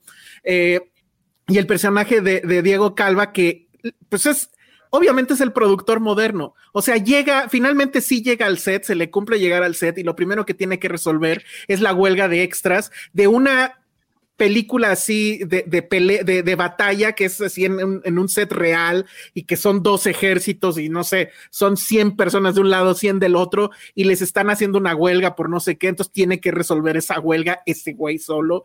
Eh, Vemos, por ejemplo, bueno, obviamente va a venir el sonido, entonces lo mandan a Diego Calva a ver esa famosa función de, de Jazz Singer, se llama, ¿no? Mm, y entonces, bueno, hay una escena ahí muy bonita de cómo ve la película y de cómo va corriendo al teléfono para decirles qué es lo que va a pasar. Entonces, son, son todas esas siete pieces. Vemos, por ejemplo, su papel no, él no es actor, o sea, él es productor. Él es, en realidad es un productor, se vuelve un productor, va subiendo, va subiendo, hasta que se vuelve ejecutivo del estudio, pero pues es todo lo que ha venido haciendo durante toda su vida, que es resolver problemas, ¿no? Resolver problemas. Ajá, entonces lo que vamos a ver es el encumbramiento y la caída, pero todo lo que vemos en ese viaje a mí me parece absolutamente fabuloso, o sea, vamos a ver cómo se las tuvieron que ingeniar para esta nueva tecnología que lo cambió todo, porque Chazelle muy inteligentemente nos sitúa en este lugar porque ese es el primer cisma que vive el cine como tal. ¿no? O sea, e, e, era todo era el, cine mudo, hacer los cartoncitos, etcétera, y de repente, ¡pum! Todo, todo cambió porque llegó el, el audio. sonido. Y entonces había que hacer cosas como, por ejemplo, ocultar al micrófono el ruido de la cámara. Antes no te importaba porque obviamente no se registraba, pero entonces las cámaras las ponían en unas cajas de cartón así como guacales y el pobre de la cámara estaba adentro muriéndose de calor. Este, o sea, 20 mil ¿Y ahora, ¿Y ahora qué pasaba si, si querías como llegar a otros territorios, no? Tenías que hacer una película ahora en español, o sea. Eh, sí, no, no, no, es horrible. Hay, hay otra secuencia donde en esta, en esta filmación de esta batalla enorme donde el director que supongo que pues es eh, eh, John Ford, no sé, o sea, todos son guiños, obviamente, no, nadie, solo una persona sí es real, que es un ejecutivo de la MGM este, se rompen todas las cámaras y mandan a Diego Calva a que busque una, entonces tiene que regresar a la ciudad, buscar la cámara, regresar corriendo porque el atardecer está a punto de caer. Y entonces si no sacan la toma, pues imagínate, 200 extras, volverlos a llamar es una locura. Entonces, ves todo eso, ves cómo dejan la vida por hacer una toma y después se van a la bacanal, dices, pues claro, o sea, yo haría lo mismo. Estás literal matándote ahí para, o sea, saqué la toma, ¿no? Cinco para dos minutos. Un minuto. Hay, literal, hay una secuencia de cómo hacen una escena que dura literalmente medio segundo y cómo es un infierno sacar esa toma. Entonces, todo esto, y bueno, obviamente van a suceder muchas más cosas que ya no les voy a contar, pero más o menos ese es el ritmo de la película, todo con, música de jazz. La música de jazz es la que enfatiza las emociones y la que enfatiza, es la que pone el ritmo. Vamos a ver también a un, a un este, músico de jazz como lo, justo cuando llega el audio dicen, güey, pues es que tenemos entonces que poner música y cómo él se va metiendo ese mundo y lo que va a pasar, porque obviamente todo es el encumbramiento y la caída. El final me parece magnífico.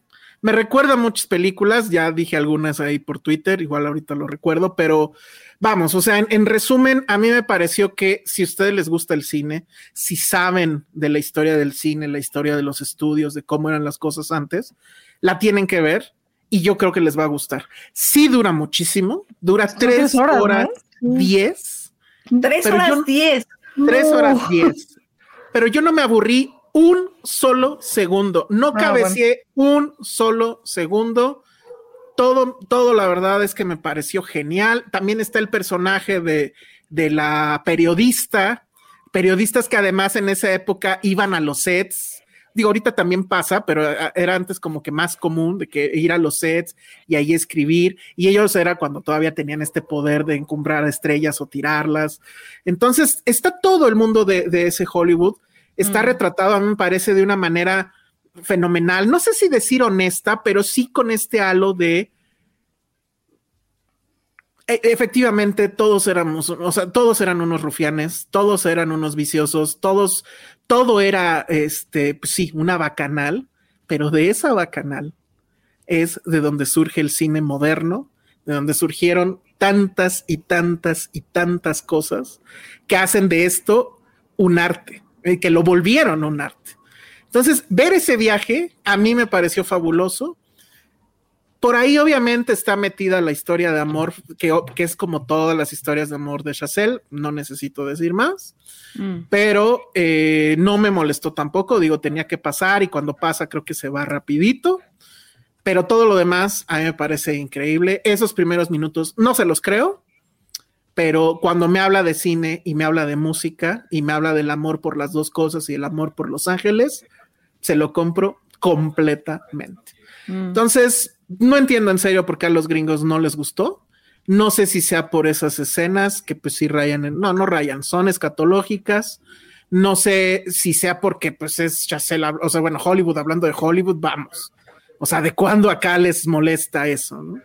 Y obviamente tiene, es, o sea, para mí es curioso que Paramount esté haciendo esta película también y que Paramount haya hecho justamente Top Gun, porque sí siento que las dos películas hablan de lo mismo en realidad. O sea, son de, cómo lo nuevo amenaza a lo viejo, pero de cómo lo viejo pues no puede morir porque es el fundamento de todo lo, que viene, ¿no?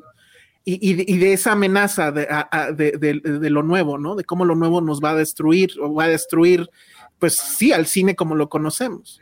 Entonces, la verdad es que qué chingón que alguien ahí dentro tenga esa preocupación y les haya dado, no se ve barata, se ve que costó mucho dinero. Ese elefante no se ve de CGI, pero bueno, espero haya sido CGI. Y ay, no, y espero que sea feliz y que esté bien. Yo creo que le fue muy feliz, pues estaba en una fiestota. se la pasó chingón. Se la pasó chingón. Pero qué chingón que haya alguien ahí dentro que diga, bueno, pues sí, que se haga no importa, nos recuperamos con Transformers, con Tortugas Ninja, con todas esas cosas, ¿no? Con Top Gun, claro, sí, sí, y bueno, y ahí viene Mission Impossible, entonces, bueno, o sea, entonces yo completamente, completamente se las recomiendo si les gusta el cine, si les gusta la historia del cine. O sea, ¿Y cómo la, la ranqueas en las películas de Chazelle? uy, mm, yo creo que sería la 3. ¿Cuántas lleva? Cuatro, ¿no? Ajá. Sí, o sea, primero, híjole, está ahí muy peleado La La Land y ¿cómo se llama la primera? Este, Whiplash. Sí. En tercero la pondría esta y en último eh, la de First Man. First Man. Ah, First Man no me parece que sea mala, no me parece, incluso creo que sí está en su canon porque habla justamente de, de personajes que sueñan alto, ¿no? Que en este caso pues es Diego Calva, ¿no? Su, su First Man, por así decirlo. Ah. Entonces, este, o que me dice que tiene cinco, ¿cuál es la otra? No, son cuatro, ¿no? No, lo que pasa es que a lo mejor se está confundiendo porque Grand Piano la escribió, pero no la dirigió. Ah, Ah. claro, sí. Y bueno, y está la serie, la serie pues sí la pondría al final. Ah, no me disgustó tampoco, pero vamos, no era La de para- The Eddie, ¿no? ¿Cómo se llama? The, The Eddie, sí. Considero, me pregunta Cintia que si considero que Chazelle ya es un autor totalmente. Creo que desde la segunda ya se veía que era un autor, ¿no? En esta, pues regresa a, a lo más obvio, ¿no? Que es Los Ángeles y el jazz. O sea, como, como este, sus grandes temas. Tal vez metería yo el otro, que eres el cine, ¿no? Porque bueno, en La La Land, pues es, obviamente también ahí está el cine de. Sí, el arte, el arte en general, El arte. Whiplash, el arte y, y- y perfección, perfección del arte. Creo, creo que aquí tendría que volverla a ver para responder sí, porque también uno de sus grandes temas y de los cuales probablemente es más juzgado es este asunto de la superioridad de quien se dedica al arte, ¿no? Este, en Whiplash este güey deja todo por ser el mejor y, y, pues probablemente eso fue un error. En la, en La La Land, pues estos se dejan porque pues quieren alcanzar otra cosa.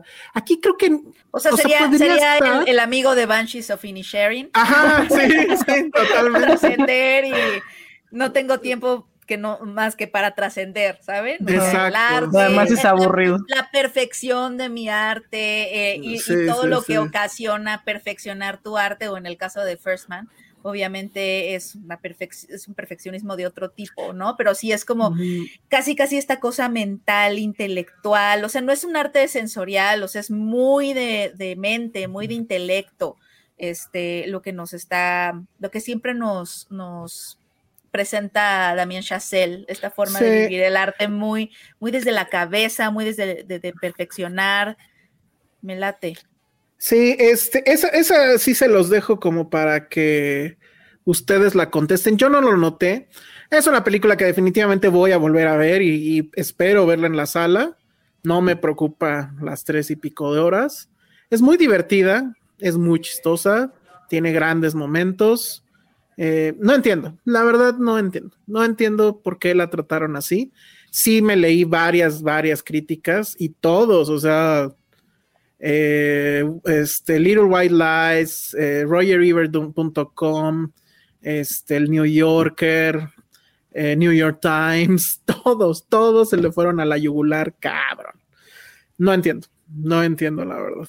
Pero bueno, y bueno, y, Diego Calva, un poco la historia de Diego Calva es la historia de su personaje, hasta parece que por eso lo castearon, ¿no? O sea, Seguramente. de- yo, o sea, bueno, hizo Narcos o estuvo en Narcos, yo ni me acuerdo. Y eso Estuvo en Narcos. Sí, estuvo, ¿no? Pero básicamente fue así de este cine mexicano, una serie entre De mexicano tú. y gringo, Ajá. y pum, con, con Brad Tú. Pitt, con ajá, sí, sí, sí, Lo tocó Dios con su mano.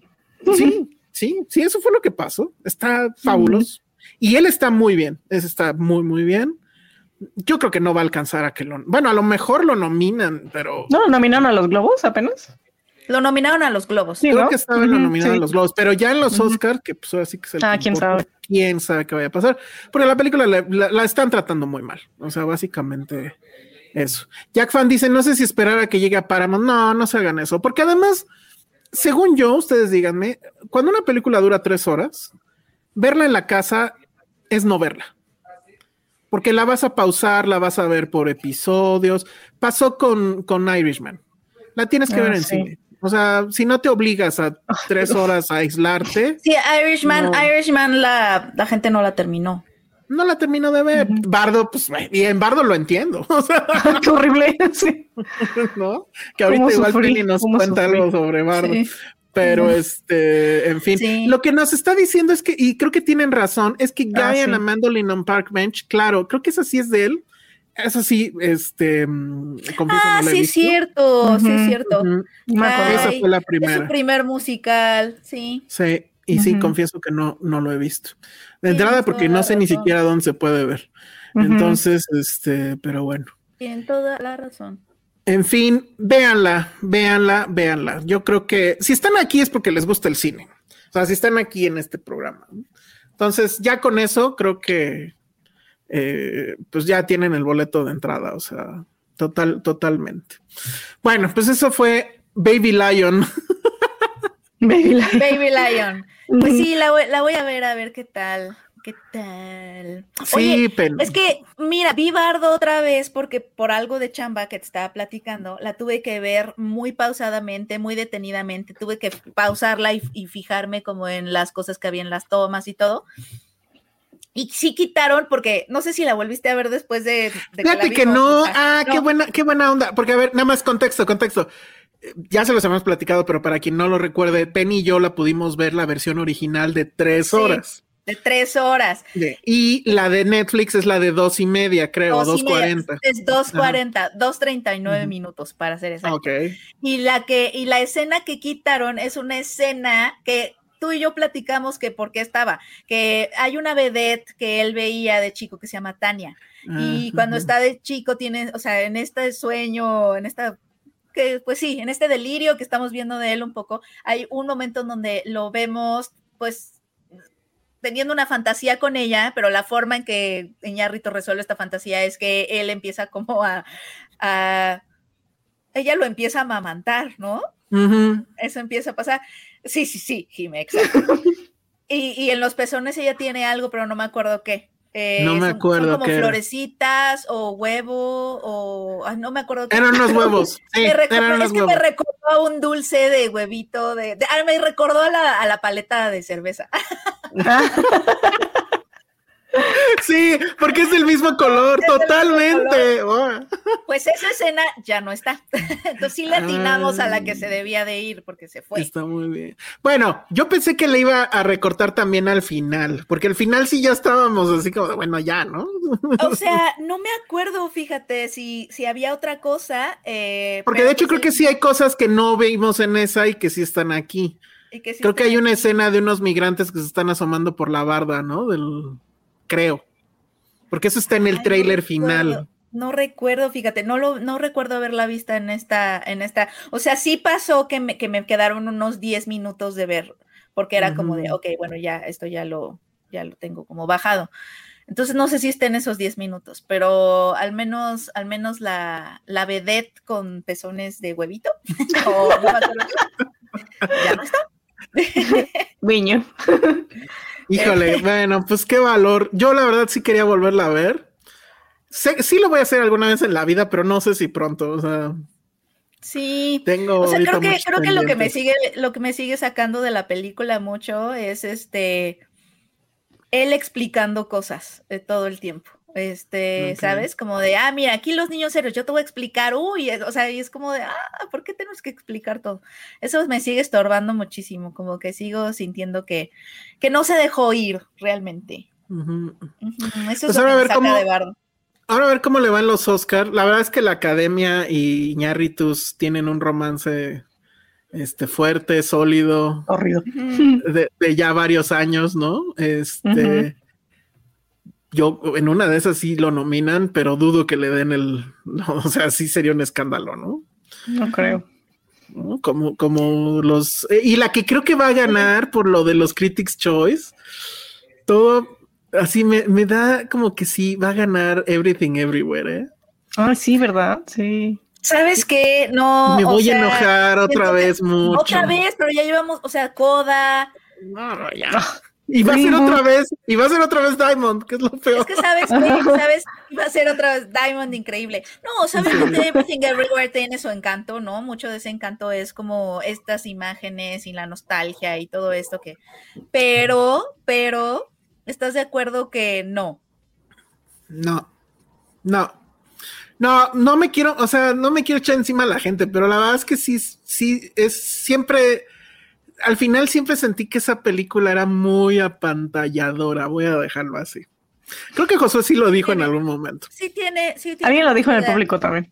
Tiene, ajá, Mm. tiene como su- tiene como su encanto, pero siento que ese encanto sí viene de cosas muy intencionadas, o sea, como de Sí. no, y que, y que si te dejas llevar, pues está bien, pero Creo que lo que pasa atrás de esa película es más interesante que la película misma. Es decir, cómo hicieron esas tomas, este tema de que no tienen crew de sus efectos especiales, sino que nada más eran ellos Ajá, dos y un la amigo. búsqueda de esta, de, de imágenes, ¿no? Y Ajá. cosas, que lo platicamos aquí, que sí nos, que sí nos gustó, pues. Eh, que, eh, toda la historia de revivir a Short Round, cómo se llama el, el actor, bueno, es un nombre que nunca me aprenderé.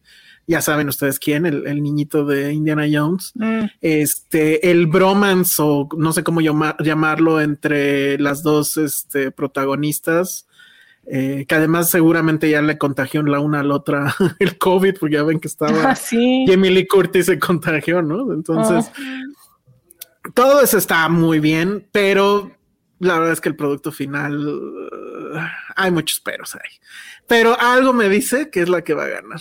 Algo me dice. Puede ser. O sea, yo también la disfruté, pero también siento como que no, no es, no, Pero no- esa- no- esa- no es la mejor del año. Sí, no, esa para que veas si no la vuelvo a ver, ¿eh? Así jamás. Pero bueno, muy bien. Entonces eso fue tu segundo round con Bardo y ya supimos dónde, Sí, me dónde le quedé. cortaron. Sí. Bueno, entonces eh, dentro de lo que se estrenó esta semana, si quieren ya para acabar con eso. Bueno, había dos cosas, a ver si nos va a dar tiempo de hablar de todo lo que queríamos hablar, igual y ya no, pero bueno. Este Last of Us, que ya no sé, Penny, si tú pudiste ver algo. Sí, no he acabado el primer capítulo, eh, no, no me dio tiempo ahorita, pero, pero ya, empecé, ya lo empecé. eh, yo no jugué el videojuego, siempre me dieron ganas tampoco. de jugar, siempre me dieron muchas ganas de jugarlo, pero la verdad es que por una u otra cuestión no lo jugué. Pero eh, sí he estado leyendo que es, ah, tiene, es como muy fiel al videojuego, es algo que se ha estado platicando mucho, ¿no? En estos, en estos, eh, en estos días, desde que estrenó y que, la- y que explotó redes, ¿no? Como que ha- ha tenido como muy buena reacción. Eh, y Craig Mason, que es el, el showrunner, que es quien hizo Chernobyl, me parece, eh, ya salió también a agradecer la reacción de los fans y todo. Eh, la empecé a ver y sí me dio la impresión de que hay muchas escenas que son muy de videojuego. O sea, no sé a ustedes si les parece, o sea, como que la narrativa, ¿no? Pum, pum, el coche para adelante, para atrás, el avión, negros. Nos vamos a negros y despiertan, ¿no? O sea, como que quienes han jugado videojuegos van a reconocer, pues eso. Creo, o sea, como que sí hay mucho del videojuego. No me molesta, la verdad es que me, la- me la estoy No. pasando bien. Eh, o sea, creo que no es algo que, que le quite, pues, o sea, creo que sí se entiende como un homenaje al, al videojuego y que querían como que ser fieles a eso, ¿no? Eh, entonces, ahorita que voy como a la mitad, me está gustando, o sea, obviamente no son cosas que, que no hayamos visto antes en cuanto a este tipo de historias de pandemias, de eh, postapocalípticas, ¿no? Es primero cómo empezó este, el, el virus, o bueno, en la infección, eh, y cómo empieza como a desarrollarse y cómo los protagonistas empiezan como a entender qué está pasando, el caos, y ¡pum!, ¿no? La huida. Entonces creo que en ese sentido es como muy convencional. No me había tocado nunca ver una pandemia de hongo. ¿A ustedes sí? No, no, No. sé si en el canon de los zombies eso sea un, un Eso guiño. sea algo. Ajá. ¿Tú sí lo jugaste, Jimé? No, no directamente. así. Lo que Ah, pasa caray. es que igual tenía En muchas ganas de, de jugarlo. Este, pero nada más tuve PlayStation 1 y creo que no salió ni para ese. Este, y la verdad es que a mí esos juegos me llaman mucha atención, pero me dan mucha ansiedad. O sea, como que yo jugarlo es como, no puedo, ¿ya ¿sabes? O sea, no, no puedo. Es que dan, dan Entonces, miedito. dan- ajá. Entonces, desde que era chica, a mí se me quedó como la, pues sí, la costumbre de que mi papá era el que jugaba y yo lo veía, ¿no? O sea, como, ah, pues no pasa nada, ¿no? Si él juega, pues no me pasa nada a mí, todo bien. Qué chido. Y ya después, ajá, y ya después, pues justo cuando salió este juego, más o menos, estaba muy de moda los gamers en YouTube, ¿no? Que hacían como Let's Play o playthroughs. Entonces yo siempre quise jugarlo y dije, bueno, si nunca lo voy a jugar, no voy a comprar un play nada más para jugarlo sola. este, pues lo voy a ver, ¿no? Entonces lo vi, vi el playthrough con este gamer que se llama PewDiePie, que después ya fue muy como controversial y todo, pero en su tiempo pues fue de las series más famosas que tiene en su canal, ¿no? Cuando jugó toda, toda esta saga. Y la he visto varias veces, o sea, la, he visto con varios gamers, este, no solo con él, como para ver cómo les fue a varios. Y sí, la verdad es que ya llevo bastantes eh, años siendo muy fan de la historia. Y del juego, digo, me gustaría, ahora va a salir para PC, entonces espero poder jugarlo. ¿Ah, sí? Ya sé, sí, ya en marzo sale para PC. Pero eso no quiere decir que va a Xbox, no. Eh, no, no, no, no. Ah, es, que yo soy pobre y pues un PlayStation está bien caro. Exacto, sí.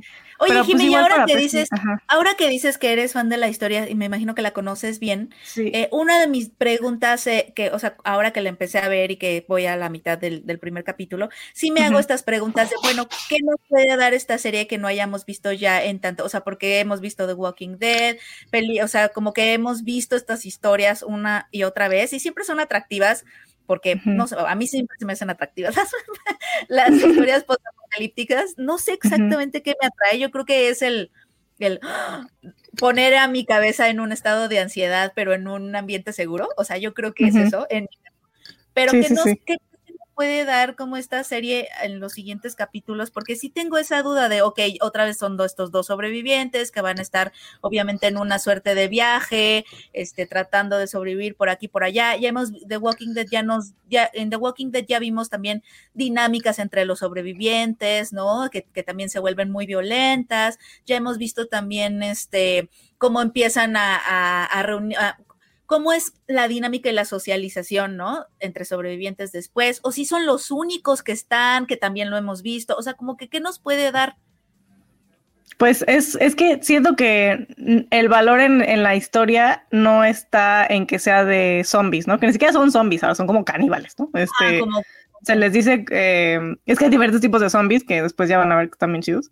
Pero creo que aquí lo que a la gente más rescata y creo que lo que todos queremos ver, ay, pero es que está mi gato empujando todo, este, eh, es el vínculo entre Ellie y Joel. O sea, creo que eso es lo que le da mucha magia al juego y no es tanto la cuestión de, matar zombies, ¿no? Que sí está muy padre, o sea, el gameplay está muy padre, muy entretenido, tiene por ahí también acertijos, ¿no? O sea, no solamente de catorrazos, pero la magia entre ellos dos es lo que le daba mucho valor, ¿no? Y justo en, o sea, como que estas historias ya las hemos visto como de un señor como emocionalmente no disponible, dirían en, inglés. Y Además como, suele, pues, suele, estar, o sea, suele, que también suele ser una fórmula que ya hemos visto, la de emparejar a estos señores que tú dices atormentados y emocionalmente no disponibles con niños. Con una niña, exacto. o con una niña, pero aquí desde el principio como que tienen esta relación obviamente súper íntima, súper emocional. Ella es un poquito el adulto. Exacto, sí. Eh, entonces eso está interesante. Ajá, pero es súper padre ver cómo van, van haciendo vínculo, porque justo es como, está muy bien escrito en el juego, que no es solamente de que, ay, pues ya como estamos juntos, pues ya hay que llevarnos bien, ¿no? O sea, al principio, como se ve en la serie, no se lleva nada bien. Y pues justo, o sea, él es, tiene el trauma, ¿no? O sea, que se le murió la hija, como ya vimos en el, primer capítulo, y pues obviamente no quiere tener nada que ver con esta niña que tiene la edad que tenía su hija, ¿no? Entonces, al principio pues no se llevan bien y ya pasan ahí varias, cosas traumáticas que pues los obligan a, estar aún más juntos de lo que ya están. Y este, y ya después, pues es, justo lo que le da valor al juego, ¿no? O sea, la dinámica de ellos dos, cómo se van haciendo amigos, cómo van encontrando en el otro, pues lo que necesitan, eh, este vínculo, pues sí, padre, hija, pero no, no solamente eso, sino como, eh, como amigos también, como compañía, porque pues técnicamente no es su hija, ¿no? Entonces, claro. pues la, la cuestión de que la tienen que llevar a, al otro lado del país para encontrar eh, pues una cura, ¿no? A, este hongo de Cordyceps, que sí existe en la vida real, pero solamente en hormigas, como ya vimos en el, en el, primer episodio. Como nos este, Ajá, sí, sí existe. De hecho, de los sacaron pero pues eh, ya después se vuelve como de, bueno, pero sí vale la pena como que todo este martirio para encontrar la cura, o sea, ¿por qué no nos vamos tú y yo a otro lugar, no? O sea, ya que estamos, ya que nos llevamos bien, pues, ¿por qué vamos hasta allá, no? Entonces, bueno, ya iba saliendo obviamente poco a poco el, el trauma que tiene Joel de su hija, entonces, está, está muy bien construida la relación entre ellos y aparte tiene el extra de que, de que pues los zombies también están como que muy bien planeados, o sea, no solamente como en, por ejemplo, en The Walking Dead, pues digo, existen y, y ya. Así.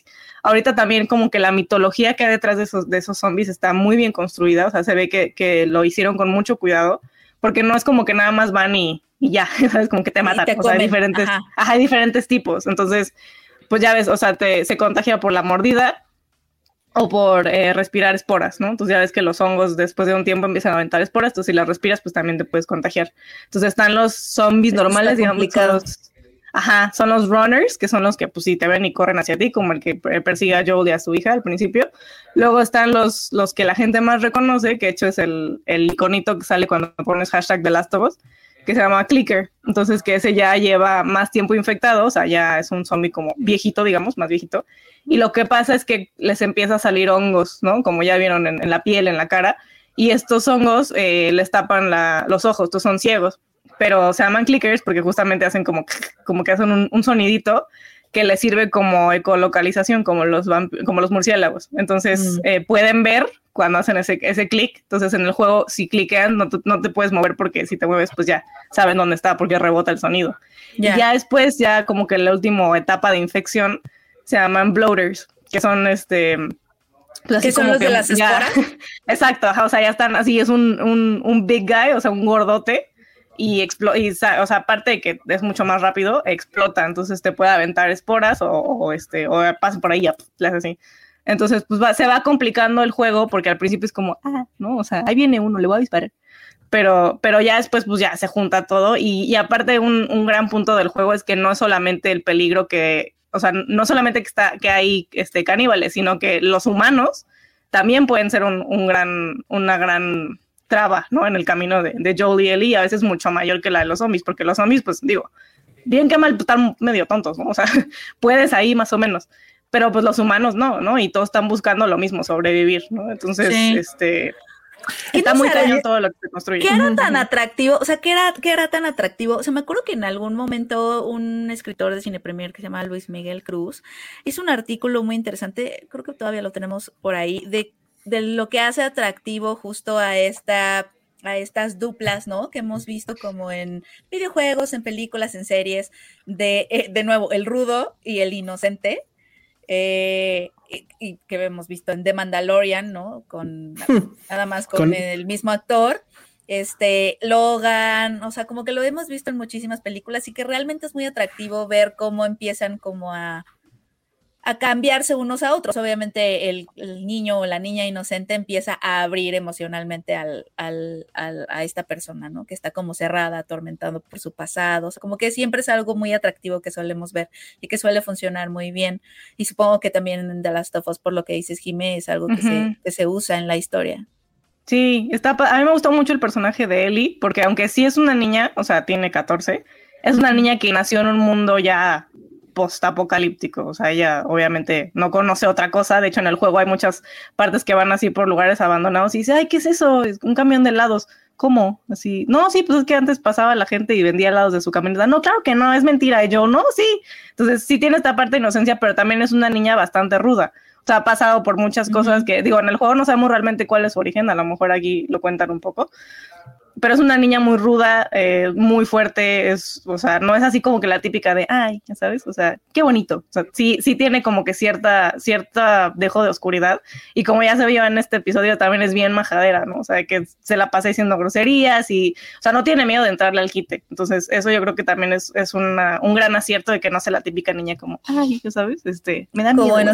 No, pero suelen ser niños que desafían también. ¿no? Exacto, sí, no es una niña a, fácil, A, quien- que, ah. a sus protectores suelen desafiar, suelen ser o muy listos o, o, tener, o ser compases morales, ¿no? Exacto, De- ajá. del antihéroe, ¿no? Sí, y también Pedro Pascal, aquí preguntaban, eh, yo creo que fue Sí. una excelente elección de, de Joel. O Pues sea, es que él- ahora sí que él ya venía calado, ya venía probado. del ¿no? O sea, Mandalorian, Man- sí. en Mandalorian sí estaba ahí. Eh, a yo lo que quisiera saber, pero no sé si es demasiado pronto para preguntar, o sea, evidentemente una serie cuando tiene gran aliento, eh, son, son, o sea, siento que las series que tienen gran aliento son aquellas que hablan de otra cosa que no es lo evidente, ¿no? O sea, Chernobyl, para no ir lejos, no era una serie que te hablara sobre el accidente, es una serie que te habla sobre cómo el gobierno cuando se hace pendejo, pues es más criminal, ¿no? O sea, que, que la ineptitud también es corrupción, ¿no? Que aparte viene mucho al caso en estos días. Este, cosas así. Yo nunca vi The Walking Dead. No sé realmente de qué trataba Walking Dead, porque no trata de zombies, pues. No, es más bien como de la, de la, relación entre los humanos. Ajá, entonces lo que mi pregunta, y, nada más para así en un minuto, o sea, sí hay un subtexto más interesante en esto, ¿no?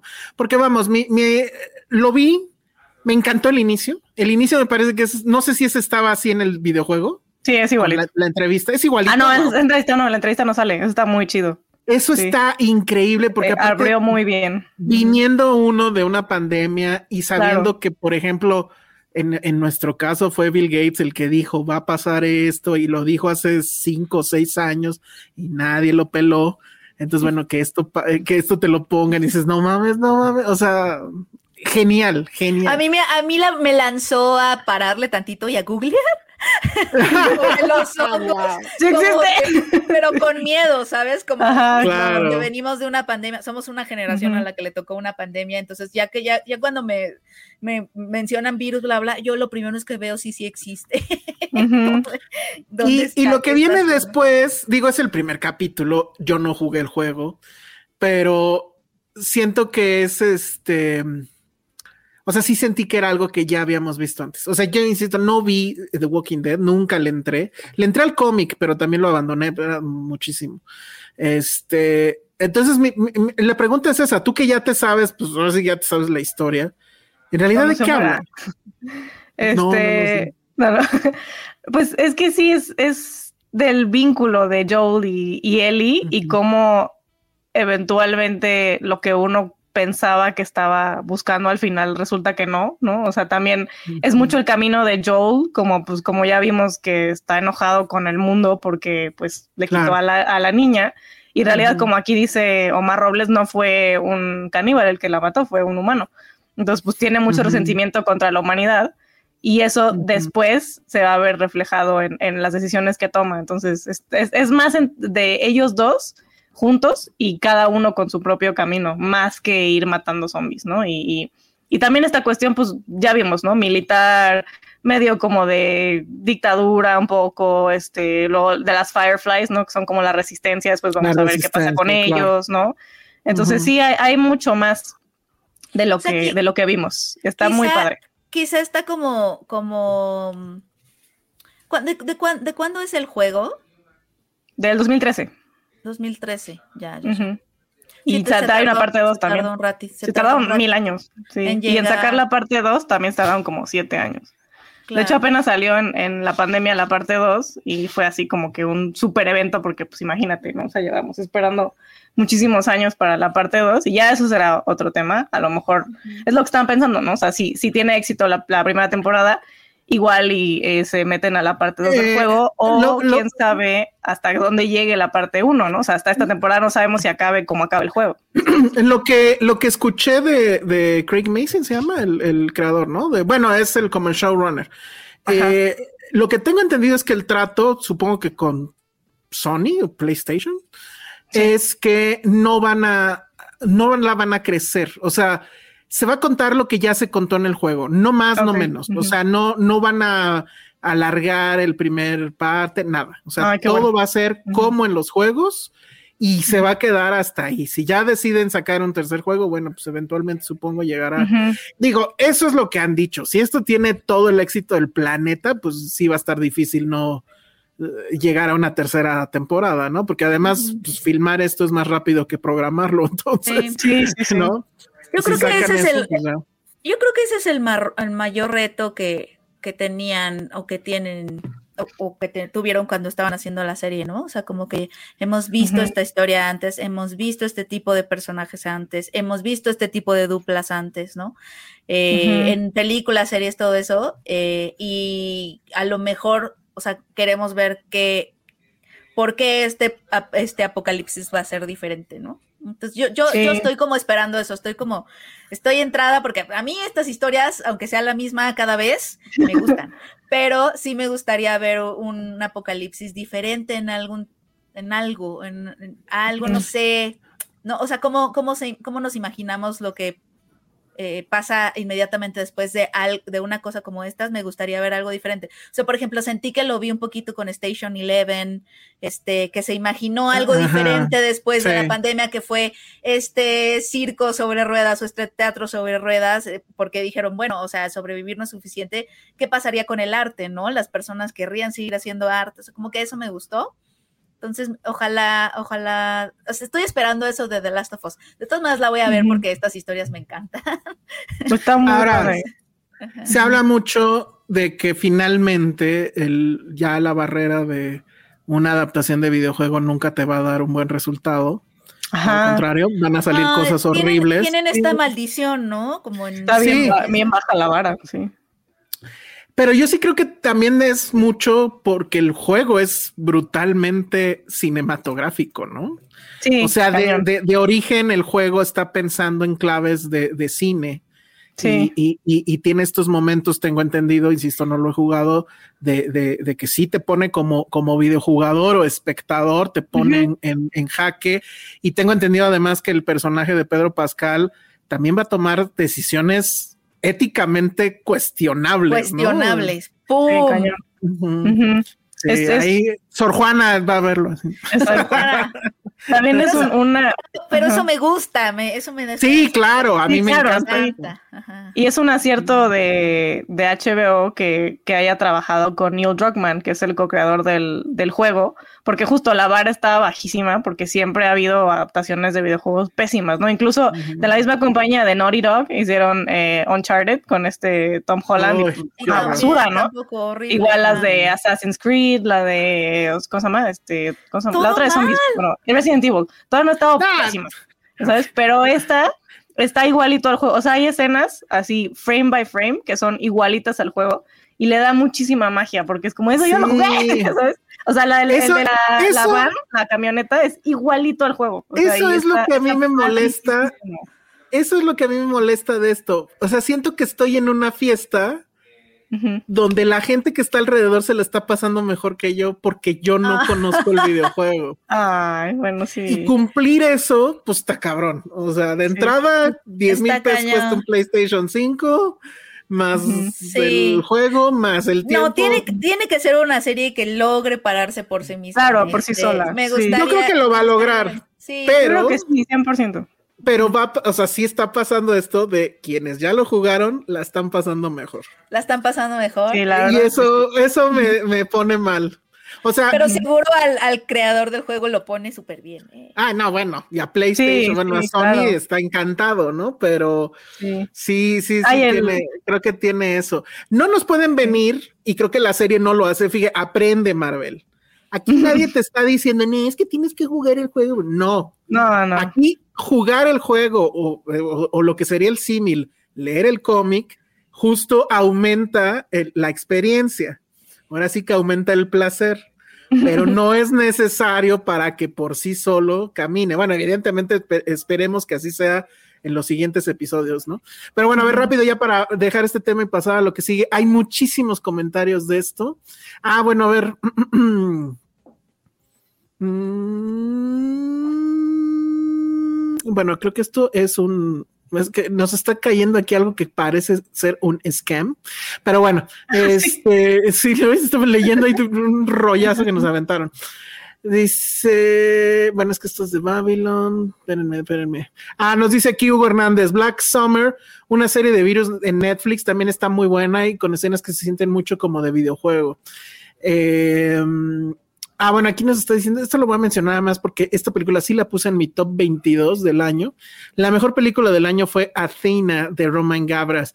Creo que sí voy a pedir tiempo para hablar de esta después, porque si pueden verla, está en Netflix. Es una locura como este individuo, hijo de, Costa. Ah, de Costa Gabras, ajá. Lo que hizo con esta película es impresionante. Es un plano, o sea, hay muchos planos secuencias así loquísimos pero ya cualquier pendejo hace un, plano secuencia, pero este güey dice, no, no, no mames, o sea, un plano secuencia es una brutalidad y ahí voy, y véanla, ¿eh? está increíble. Este, dice Luis Tello que la historia de The Last of Us es mucho más profunda, no es puro shock value como Walking Dead. Perfecto. Este, La segunda parte, supongo se refiere al videojuego, dice Ben Dylan, solo demostró que los gamers son súper tóxicos. Es un juego increíble. Ah, sí, porque la segunda fue muy criticada, ¿no? No sé ni por Súper qué. pero criticada. Sí, oye, perdón que voy a. Mis gatos están comiendo la comida que no les pertenece a cada uno. No te Entonces preocupes. tengo, tengo que ir. Ve, ve, en lo que sigo leyendo comentarios. Mauricio Camacho dice es bastante fiel al juego, al punto que me pregunto si al público general de HBO se le hizo lento. No, no me parece que, que sea lento. Bueno, a mí no, no sé, la, la más gente. Aparte de El hora intro. Sí, pero bueno, fue porque ser el primer Sí, porque el episodio, primero, ¿no? sí. El Y intro no está es padrísimo. raro. Sí, sí. Está sí, igualito sí. al juego también. Exacto, con lo del calentamiento global, exacto. Que si Pedro Pascal lo hizo bien, pues ya dijimos sí, sí lo hace bien, ¿no? Sí, En- como en- ¿no viste esa en- entrevista que dice, Daddy is a state of mind, I'm your daddy? I'm your daddy, I'm your- No, pero lo pusimos en el apenas dijo, I'm your cool el- slutty daddy. Cool Slutty Daddy, ya. Sí. Entonces, si lo quieren poner eso en loop infinito, Sí, está ahí en el. TikTok de Filmsteria. Luego dice TV, a mí me llamó la atención porque hay directores como Ali Abasi, Yasmila Svanik y Peter Hoare en la serie. Sí, Sí, o sea, no, no buscaron a cualquier tonto, o sea, No, sí, no, sí está muy bien el, el pack de, de- de directores. Rocío González dice, yo también agradecí mucho esos guiños a Resident Evil, que es la madre, entre comillas, eh, y dice, eh, y lo veo como una referencia muy respetuosa. Yo ahí sí, la verdad, no estoy tan clavado como para haber notado. Esto me, me gusta, Elvis Rodríguez dice, recomiendo el podcast oficial de la serie que lo conduce yo- Ah, de- sí. el actor de Joel de videojuego con Neil Druckmann y Craig Mason. Craig Mason hizo también podcast de, eh, ¿cómo se llama? Chernobyl. Y sí, eh, definitivamente era algo que, que sumaba mucho a la, a la experiencia. Entonces supongo que, que dado ese experimento que salió muy bien, están también con eso. No sabía que existía, supongo que está en cualquier lugar donde haya podcasts o donde puedan escuchar podcasts. Entonces, este, También sí, pues yo creo que también hay que escucharlo. A ver, bueno, di- di- dicen, está ya confirmado que los que hicieron la voz del juego de, de Ellie y de Joel, que son Ashley Johnson y justo, eh, ¿cómo se llama? Ah, Troy Baker, van a tener un, un papel así como, ya sabes, no, no sabemos si Ah, cameo o qué, Del pero van a aparecer. Y digo, estará padrísimo que sea un, pa- un papel que hable, porque pues vas a poder reconocer la voz. Es- súper icónica, entonces va a estar bien Oye. padre para nosotros que lo vimos. Ah, Oye, yo me asustó este comentario, no he llegado a ese momento, pero yo sufrí mucho con el perrito. ¿Qué Ah. le pasa? Ah, no, no, no. Es casi al principio, ¿no lo viste? No me acuerdo. Ah, Bueno, ah, entonces no le pasa Ajá. nada. pues No, no, pero no, sufrió de que No, le o sea, pasara algo. No se o ve sea, nada, no le pasa nada no le realmente, pasa pero nada, sí ah. está feo, pues. yo pensé o sea. que yo pensé que iba a pasar otra cosa. Oigan, no, sí no. es cierto. Lo que pasa es que recuerden que yo soy un viejito y los nuevos términos todavía no los manejo bien, pero todo eso que dije con 20 mil palabras se llama FOMO, me dice Rocío Sí. González. Efectivamente, eso es lo que estoy sufriendo con The Last of Us. Eh, todo el mundo me dice, pues comparte un gameplay, un PlayStation 4, que incluso salió en Play Addison que me gusta. Le puse, nada más quise poner su comentario porque trae el logo de radioactivo. Entonces, este, ay, pues en una de esas sí agarro y aplico la pobre y me compro un PlayStation. Sí, sí, sí. También una, una cosa, ya para terminar, sí, muy padre del, del juego y de la serie es que el soundtrack o el score también lo, lo compuso Gustavo Santaolalla. Que es Ah, el que, cierto. ¿sabes? El de Qué 21 cool. gramos y Babel y así. Y Está, sí se está nota, ¿eh? padrísimo, padrísimo. La Sí canción nota porque- principal es súper padre. Ujú. Porque empieza otra vez con su guitarrita de siempre. exacto, su guitarrita. Y es icónica la de la Y entonces sale, sale su nombre en los créditos y yo así de ah, huevo, es ese güey. Claro O- que es ese güey. Oye, Jimé, entonces tú como fan del juego, ¿te gustó la Sí. serie? O sea, Sí, yo estoy- piensas que turbo hypeada. O lo sea, hicieron bien, o sí. sea. Traté de bajar mis expectativas porque, ya saben, tarde o temprano te rompen el corazón. Pero en esta estoy, estoy muy contenta, de verdad. ¿Y Los cambios acabaste? que le ¿Se, hicieron. se estrenó sí. toda? ¿Cuántos capítulos? No, solo cada domingo. Se va a estrenar cada Cada domingo. O sea, son el nueve. primero te gustó bastante. Me encantó, así estoy así hypeadísima. Es igualito al juego y lo que le agregaron se me hizo muy buena decisión. Entonces sí, estoy muy feliz. No, perfecto. Bueno, sí voy a decir algo que eh, supongo que si estuviera aquí Josué no nos hubiera dejado hablar de esto por una razón. La verdad, cámara HBO. O sea, hubo un screener de, creo que les pasaron los tres primeros episodios. Ah, Miren, ni por aquí la invitación. No entendemos qué está pasando en nuestra relación. De, eh, nos está aplicando un Banshees of Finisher en HBO. Es un. O sea, de repente estábamos bien y luego ya nos dejó de hablar y ya no sabemos qué onda. Yo solamente voy a decir cámara HBO. Digo, yo sé que no nos necesitas, ¿no? O sea, The Last of Us es una cosa gigante, los videojuegos, o sea, yo sé. Pero come on. O sea, estábamos bien HBO. Entonces, no, no sé. ¿O qué dijimos? A ver, ¿qué, qué, qué, qué, qué fue? ¿Qué no te gustó? Pero bueno, sí nos está aplicando un Manchester Finisher bien feo. Pero bueno, pues ahí está. Este, evidentemente vamos a seguir. Yo creo que pues ya cuando acabe, o no sé, pues que sí, aquí sí te fallamos, Jimé, porque siento que no podríamos hacer un, un, programa por episodio como a veces lo hemos hecho con Ah, otras sí, series. sí. No, porque sí, no, estamos, bueno, yo en Pero- particular.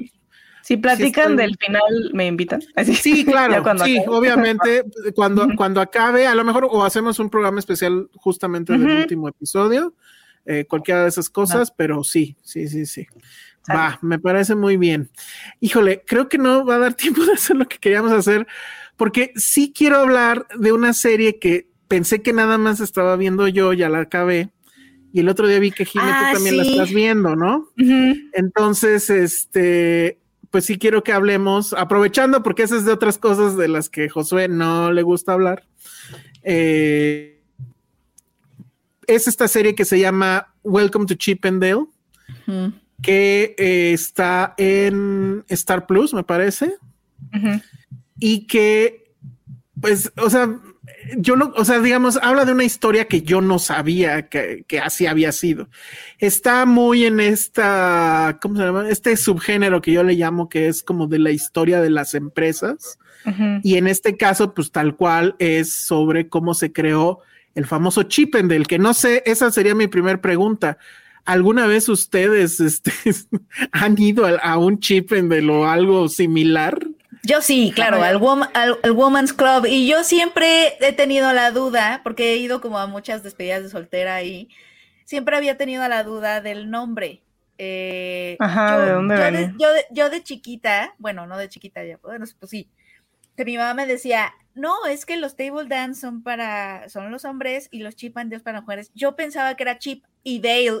Ajá, de las como ardillas, la ¿no? Sí, caricatura, ajá. sí, sí. sí. Chip and Dale, o sea, eran las Ajá. ardillitas, y pero yo no ten- yo no sabía que tenían que ver las ardillas con los hombres que se desnudan. Ajá, ajá. Y ya ahorita, eh, bueno, no ahorita, pero ya hace poco, relativamente poco, me enteré que era porque eh, eh, Chip and Dale era una tienda, ¿no? De muebles o algo así. Ajá, Y un este- ebanista o algo Y así. parecía, ajá, es, es que te hablan de que los hombres están, están tan guapos que están casi, este, Esculpidos. esculpidos, ajá, como si fueran madera, ¿no? Entonces, de ahí viene Chippen. Bueno, en, en la es un serie tipo de que- madera o un tipo de producto. es el ebanista, o sea, era, era un hombre, ¿no? Ajá, que hacía estos ajá. muebles que Ajá. justo eran los Chippendale Los Chip and y que, de, que de- de hecho no sé de, de cuándo es esto, o sea, estamos hablando de 1800, no sé, pero bueno, era una cosa muy antigua, pero lo que se dice en la, en la serie, que está basada además en un libro que cuenta toda la historia, es que este hombre le puso ese nombre porque quería como que, que el nombre le diera a su establecimiento este carácter de, de esto es algo Sofisticación. Claro. sofisticado, arte, clase, Ujú. etcétera. Eh, bueno, la, la- la serie trata de, pues es básicamente la historia de Somen Banerjee, que él es un hindú que trabaja, bueno, es inmigrante, está en los Estados Unidos y él empieza, lo vemos en, en el primer episodio, como eh, atien- eh, que él atiende en una gasolinería en Estados Unidos. Pero ya saben cómo son las gasolinerías allá en Estados Unidos, que van pegadas siempre a una tienda, porque tú no vas y nadie te, o sea, nadie te carga gasolina, sino que tienes que ir a la tiendita a pagar y ya, ¿no? Y entonces, pues siempre es que pues, compras algo, etcétera. Entonces, este hombre, como que es muy buen administrador y había logrado que, que las ventas subieran y él mismo había ahorrado muchísimo dinero. Y entonces el dueño le dice, oye, pues es que queremos que te vuelvas gerente de todas nuestras gasolinerías porque vemos que pues eres un chingón y no sé qué. Y le dice, no, no me interesa. De hecho, al contrario, ya voy a renunciar porque mi sueño es hacer, ¿cómo era? Era un Un poker club room, de ¿no? Vagamon. Un club de Vagamon. Vagamon. Y lo que tiene este hombre, o, insisto, lo que te manejan en la, en la serie, es que como que él era muy fan de la onda de Playboy, de, ¿cómo se llama? De Hugh Hefner. Y, del club Playboy, ¿no? De este asunto de este lugar donde va la gente súper famosa, se la pasan bien, este, pues están las chicas y todo eso, pero es un lugar refinado, ¿no? Hay este asunto igual classy. Él eso era lo que quería. Entonces, todos los ahorros de su vida básicamente los pone en eso y nadie va. Y de una u otra forma, alguien le viene con la idea de, oye, ¿y por qué no pone, o sea, hay, eh, van en algún momento, creo que un table, ¿no, Jimmy? Ya no me acuerdo. Sí, van a un table. No, van a un club, a un ganto gay. Y ah, ven ahí que se está desnudando un chavo y que la novia, esta que se ve atrás de blanco, la novia de este señor, sí. emociona un buen porque dice, ay, se está quitando la ropa, no sé qué, y ahí se le prende el foco porque es muy bueno para los negocios, este señor, como el Jenny, dice, eso, hay que hacer eso, hay que hacer un, un strip club, pero para mujeres. Entonces ahí, ahí empieza. Y pues lo que parece, o sea, empieza, pero no, no, no termina de cuajar. Y es cuando ya llega el personaje de Murray Bartlett, que ustedes lo recuerdan por eh, White Lotus, la primera. Aquí siento que desgraciadamente la serie no está al nivel, o sea, ya vimos lo que él es capaz de hacer y definitivamente, por lo menos lo que a mí me parece, la serie no está a su nivel. Pero bueno, él interpreta a un personaje que sí existió, todos existieron, porque ese fue mi gran descubrimiento. Yo pensé en algún punto que iba, que me estaba ya contando una historia que no era cierto, pero todo pasó. Y si es, o sea, ya cuando sabes eso dices, no mames, esto pasó. Pero bueno, Murray Bartlett interpreta a Nick de Noia, que es eh, un, ¿cómo se le llama? Es de estos que hacen coreografías, un coreógrafo que había sido, ya había ganado dos semis de alguna forma se cruza con este proyecto y él lo que aporta es la narrativa. Siempre la narrativa es bien importante. Entonces, no nada más es agarrar y quitarse los pantalones, ¿no? Y bailar, sino que se está contando una historia. Entonces, él hace este asunto de, bueno, vistámoslos como de, no sé, vaqueros, astronautas. Ese, ese, capítulo, ese capítulo sí lo vi porque lo estaba viendo Iván y, tal cual es ese, tal cual de, oye, pero por favor ven, te quiero contratar de planta o no sé qué, pero él le dice, bueno, pero sí, sí, entonces tienes que despedir a todos tus bailarines, porque además otra cosa que él quería cuidar es que sí supieran bailar, porque también es importantísimo. El show. El show. Sí, el show y luego ya va metiendo, pero este cuate es así como que súper clavado, gay también, eh, de bueno, ok, sí, o sea, este número encantó, ¿no? y todo el público estaba este, el vuelto loco, pero ahora qué voy a hacer, ¿no? ¿Cómo voy a superar este? Entonces, pero la historia está llena, pues sí, podríamos decir de traiciones. Eh, sí, a lo mejor está, e-, ese es el tema. Creo que merecía esta historia alguien más competente. Siento que sí, también coquetea un poco con la telenovela, pues. Pero todo lo que pasó es real, entonces, pues también dices, wow, o sea, pues sí, la vida es un chiste, pero digamos que todo gira en, en, la personalidad de este individuo, del dueño y del, en cierta forma, creador, porque él siempre está buscando el crédito, o sea, justo lo que él quería desde un principio, que era codearse con los famosos, el ir a la televisión. Y, vamos a ver cómo por alguna razón eso no sucede. No obstante, el negocio está sube y sube y sube y cada vez hay más sucursales y hay más ideas y luego se les ocurre hacer el calendario y el calendario es así, o sea, ganar.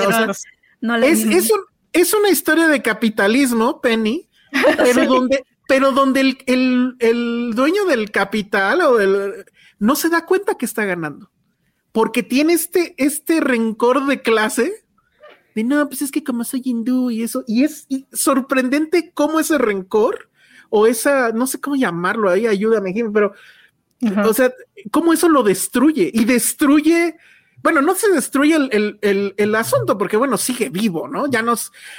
Yo me acuerdo que aquí en México sí había uno, que no sé si es Chip and del original o, ya se volvió un genérico como este, Prit y Durex, ¿no? Pero. Ajá, como Kleenex. Pero bueno, está el, que ustedes dijeron, ¿cómo se llamaba? Este, el, Woman's Club. El Woman's Club pero bueno, vamos, el concepto sigue vivo, ¿no? Pero es, a mí me pareció muy fabuloso. lo, lo realmente sorprendente es esta historia, que sí es así de wow, neta. Y, de esos y de ese, y de esos, o sea, la historia está muy interesante y, también siento que a mí me sorprendió este chico, que le quiero decir así, Sansari, no es así. Kumail Sansari. Nanjiani. Kumail Nanjiani, gracias. Ujú. That's Eh, racist. Exactamente. Mira cómo te está viendo Sí, este. Que además su película me gustó mucho, la de The Big Sick. ¿se Ay, acuerdan? sí, sí, sí, sí, bien Este, linda. Bueno, es, es comediante, etcétera, pero aquí está interpretando, como dice Elsa, a otro personaje totalmente diferente que no le hemos visto. Uy, bueno, yo no lo, he- lo, lo había visto como en este registro jamás. Y me gustó, él me gustó bastante. Creo que es ya rumbo al final donde él sí demuestra un registro más interesante. Y de hecho creo que la serie en general es al final donde se pone más interesante. O sea, es interesante todo el viaje porque, en mi caso, porque no lo conocía. Entonces, de cierta forma es un poco un, un Wikipediazo. Pero ya al final, los últimos dos episodios sí pasan cosas muy impresionantes, donde sí ya la serie le exige a todos. No sé, perdón, ya acaparé mucho el tema, Jaime, pero ¿tú qué opinas? Sí, yo no, no lo he terminado, justo porque Ah, mira. creo que empieza muy bien. El primer capítulo me gustó muchísimo. El final, sobre todo, fue como, ah, caray. Mm. Este, y el 2 creo que cae un poquito. Y el Mm. 3 más o menos, bueno, el 4, y creo que el 4 ya estaba levantando un poquito más cuando va a Nueva York este señor. eh, eh, De.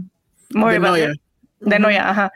Y me gusta porque en ese capítulo de Nueva York sale el que canta, se llama Andrew Reynolds y es como muy famoso en, en Broadway. Es, el papel original de. Ah, mira. O sea, él, él originó el papel protagónico del Book of Mormon, que es uno de los musicales más Mm. como famosos. Este. Y ya creo que ahí levanta un poquito más porque justo empieza más esta cuestión como de la traición y de la. La cuestión de que pues, el negocio se le sale de las manos. Está, está padre, me, me gusta este, este nuevo capítulo. Entonces no lo he terminado justo porque creo que estos primeros episodios están un poco desbalanceados, como que el uno está muy padre, luego se cae, luego ya no, y luego sí.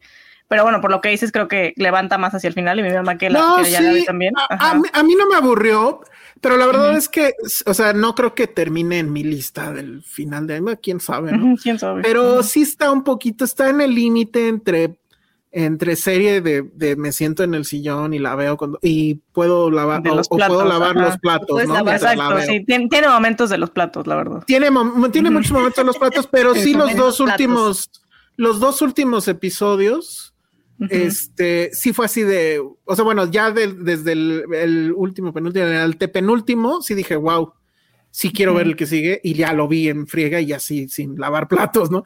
Y Sí, ya sí. dije, bueno, pues ya el último y ya, Porque son seis, no me acuerdo, son seis, Son- no, son más, Creo ¿no? que son ocho. creo que son ocho, ajá. Sí. Y bueno, sí duran una hora, pero Una hora. me gustó, la verdad es que me gustó, me gustó. Este, la historia, insisto, es sorprendente. Y pues sí, creo que tiene eso. Al final sí hace ya un poco de cosas más interesantes que simplemente contar la, la historia. Nos preguntan que si, que si Kumail sale sin playera. Creo que no. No, ¿sabes qué? No es ese Obviamente- tipo de papel. No, pero se nota que, sí- que abajo de, de, de ese Ah, sí, sigue habiendo sí. el cuerpo de un superhéroe. Sí, justo ese viene el de hoy, que trae su trajecito, pero se ve el brazote. Y dije, ay, no sé, ¿eh? o sea, no- algo hay ahí él- raro. Él, su superhéroe de Sí, Eternals. exacto, los Eternals ahí siguen. creo, creo que estamos en el primer caso donde, ¿cómo sería? Si, si hay fat shaming, hay un mamado shaming. Porque, les voy a decir por qué, porque fue con Jimmy Kimmel. Yo por eso me enteré de la serie, de hecho, fue con Jimmy Kimmel y pues obviamente hablaron de eso. Y él le, le- le- creo que le comentó, ¿no? Que pues bueno, que seguía igual de mamado, ¿no? Según este Kumail, que yo no le creo nada, que tuvo que subir de peso otra vez, que porque el papel y no sé qué. Y yo, ay, güey, más allá de que igual se ve tantito cachetón, Exacto, ajá, sí, sí, sí. o sea, todo el tiempo está enfundado en el traje y está así el cabrón, o sea. Se ve, se ve muy bien. Sí, ¿Sabes qué? El, el, el mamado shaming. Hay otro momento así, ¿sabes en dónde? En, de estos momentos que dices, el- este personaje no debería de tener ese cuerpo tan, tan increíble. Este, en, la, en esta serie de The Good Place hay un, no sé Mm. si la han visto, es, de, es con Kristen Bell protagonizada y su, su, r- su, mm, perdón, eh, su interés romántico es un profesor de universidad, todo nerd, todo que sabe filosofía, sí, se llama Chidi. Entonces, como a la mitad de la serie tiene una escena en donde se tiene que quitar el suéter, ya sabes, el suétercito de maestro, sus lentes, así y así el cuerpo más increíble y tiene que caminar así. Y me encanta porque el mismo showrunner dijo que a él le impresionó, o sea, es como de, no sabía que tenía este cuerpo para esta escena, pero te distrae muchísimo de la escena porque la escena no debería de ser así, no debería de haber un cuerpo tan escultural y lo hay, y entonces como de, ay, chidi. ay, es que el showrunner tampoco sabía, entonces que cuando dirigió esa escena así fue como de, ay, no, de, de haber sabido igual y repienso la escena sí, está muy increíble. Sí, esos momentos que te sorprenden. Sí, no, él, ahí en, eh, con Jimmy Kimmel, no, sí tuve que subir de peso. Ay, come on. No le creo no, nada. no odian, no odian el que, cuando en las películas y en las series personajes así esculturales de pronto es como de, ay, he comido tantas donas y los ves comer donas. Nunca has comido una dona sí, en tu exacto, vida. en tu vida. ¿De qué hablas? Sí, sí, sí. Y, si en la escena la comes, al momento del corte la escupes. La no te creo nada. Ay, yo comí, yo comí unas donas el fin de semana. Qué rico. Ay, qué delicioso, Elsa. Es que estaba yo en una fiesta donde había muro de donas. ¿Han visto eso? Ah, sí, qué padre. Ajá, exacto, Penny, exacto. Dios mío. Y, y, todavía así un letrero neón decía, come sin, sin pena, sin culpa. sin culpa. Y así de bueno. Niño. Ajá. Hice lo que el letrero me dijo. Así, si tú me lo insistes. Ajá. Pero bueno, pues ahí está el ah, Chip and Dale. Y en el, en el primer capítulo sale Peter Bogdanovich. o sea, ah, sí, cierto, sí, sí, sí, cierto. No me acordaba, sale Peter Bogdanovich y más adelante sale Calvin Klein. Ah, eso no ha llegado tampoco. Eh, sí, este, sí, hay esos, esos guiños. Sí, está padre. Este, bien, me la, me la pasé bien, la verdad. Entonces, bueno, pues ahí está, ya está completo en Stars. No sé, nadie, nadie del público ha ido nunca a un Chip and Dale, ¿verdad? Yo me acuerdo en un, que me acuerdo en, un episodio de Filmsteria de hace mucho, Penny dijo que cerca de su casa antes había uno de uno de esos o algo así contaste Penny o que, o que pasabas mucho por ahí de chiquita y que pensabas que era un restaurante y que decías, ¿qué es eso? Y tus papás, es un restaurante, pero que pues era uno de esos. Totalmente, era, era el Solid Gold, pero es para, para, caballeros. ah, es ese. porque además a mí me da mucha curiosidad porque obviamente en la entrada había, al lado del logo había silueta de chicas, ¿no? no saben lo que acaba de hacer. Entonces, entonces, obviamente yo pasaba así, ya sabes, en la ventana del coche así de... ¿Qué es eso, papá? Es un restaurante para adultos. Así de, ¿cómo para adultos, no? Porque a mí me gustaba bailar, entonces yo pensé que las chavas estaban bailando, entonces era como de, ah, se baila, pero no. bueno, o sea, sí, pero no. Pero no. se baila, pero... Yo lo más cercano que he estado a un tipo desnudándose, no, bueno, así en, en esa onda, es cuando fui las, pues sí fui varias veces al este, ay, ¿cómo se llama este antro gay del centro? Se me fue, se me fue, se me fue. No, eh... no, el Marrakech. Ah. Mm. En el Marrakech, como a las 12, algo así, se subía, pues creo que era el bartender. No sé, pero el güey era, estaba así, ya sabes. ¿Cultural? Ajá, y se empezaba a encuerar, pero sí se encueraba, o sea, sí mostraba el aquello. Entonces, este, pues la verdad es que era un momento bien padre. Ajá, como babo. pero híjole, pero el de este cuate estaba mucho más presentable que el de babo, la verdad, debo decir. No tenía STD. No, sí, no tenía STD. Qué horrible se ve eso, en serio. Sí, no. Qué este, Sí, o sea, siento además que decirlo en esos términos es de abuelo, pero lo siento, o sea, no, no, se ve padre.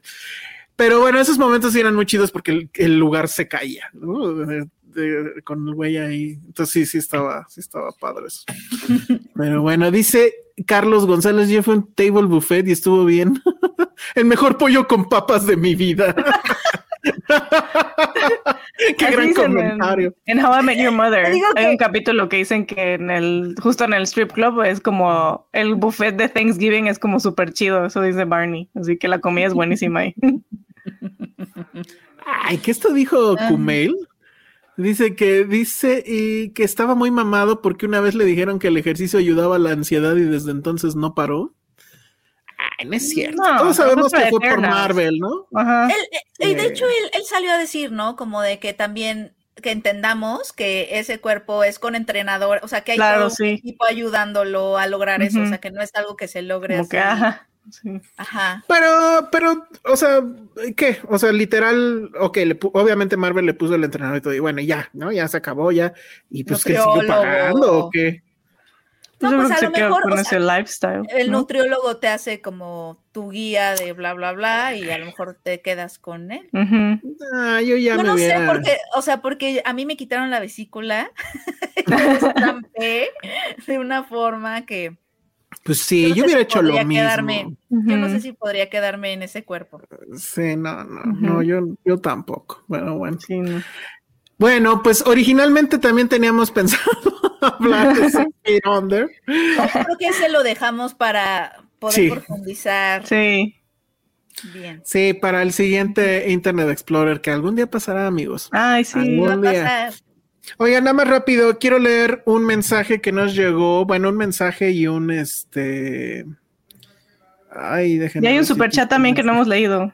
De Oye, José ¿en Luis? Tello. Sí. Ay, ¿lo tienes por ahí? Este, ah, es que, oh, es que no la puedo destacar yo, pero es de José Luis Tello. Ay, no lo veo, chin. Está, ay, es que creo que no, me, ah, déjame ver. Se me fue, ¿eh? Se me fue. Es que, perdonen, usualmente entre Josué y yo controlamos esto, pero eh, como Jime y Penny no tienen el, el acceso para. Híjole, no lo veo. Creo que dijo de algo de Pachinko, no si era él. Ah, sí, sí, sí, para que viéramos Pachinko, sí, Ajá. cierto. Pero ¿cómo se llama nuestro amigo? José Luis Tello. Bueno, bueno, J. por lo menos, por lo menos ya lo, ya lo mencionamos. Bueno, este rollazo es de estas como cadenas de. Ay, sí. Sí, ¿Qué y onda? viene de Facebook. Qué oso. Bueno, Ah, mira, ya lo puso no- de nuevo. Dice, aquí va de Ah, nuevo. bien. Esta pagaría cada mes con- en su Patreon, pero mientras tanto va para los tote bags y para que hablen de Pachinko en Apple TV Plus. Tengo Dice que ver. Pachinko. Todo el mundo me dice que está buenísima. Entonces, Sí, va. Bueno, a ver, a ver cómo le hago. Lo de las tote bags, créanme que se están moviendo muchas cosas para que sucedan y todo me hace pensar que sí va a suceder. ¡Qué emoción! Entonces, estén pendientes. Estamos todavía viendo, obviamente, cuestiones de diseño. Nos va a ayudar Patty. Sí, yo quiero personalmente que haya dos modelos. El modelo para, bueno, los dos son para competir con Movie, claro, pero uno va a ser, o sea, sí quisiera que fuera como bolsa de, de la verdulería o de la pollería. Ay, sí. Eso estaría fantástico. Agradece su preferencia. Eh, Te agradece su preferencia y, y así de con la atención personalizada de Penny. ¿No? Con los pajaritos. Ajá, sí, sí, sí. Y la otra que sí sea de, de así de telita, ya saben, como una tote bag común y corriente, Ah, pero pues sí. con colorcitos y todo chido. La voy a llevar de lonchera sí. a la escuela. Ándale, no, estaría increíble. Jack Fan nos pone otro super chat y dice que si ya vimos el gato con botas 2. Es la Sí. reciente, ¿no? Sí, Ay, dicen que está buena. súper buena. Sí. Ajá. Am, yo ya la vi, me gustó, pero tampoco se me hizo así como de "Ah, vámonos locos. No. Pero lo que sí es cierto es que ya está inauguradísimo el, ¿cómo decirlo? Mm, o sea, todos van a querer, o todos quieren copiar el estilo de animación de Spider-Man Into the Spider-Man. Ah, claro. Así como hay toda una generación que duró, creo que décadas, queriendo ser Toy Story. Entonces ahora ya todos quieren Ahora todos hacer quieren eso. ser Spider-Man. Ajá, y está muy cabrón como Está ahí sí los... Eso está padre, pero siento que sí es un güey en, en un traje decidiendo esas cosas, ¿no? Y siendo tonto. De, ah, Sí. no, ahora esto pe- pegó, ah, entonces todos vamos a hacer eso. Cuando la animación por computadora te da para volverte loco, literalmente, y hacer lo que sea, y esto es así, encasillándose en, en lo nuevo, y, en fin. José Ismael acaba también de enviar un super chat y dice, yo aporto para una tote bag premium. Sí, vamos a ver cómo le vamos a hacer. Obviamente, pues sí van a salir a la venta, pero queremos regalar muchas.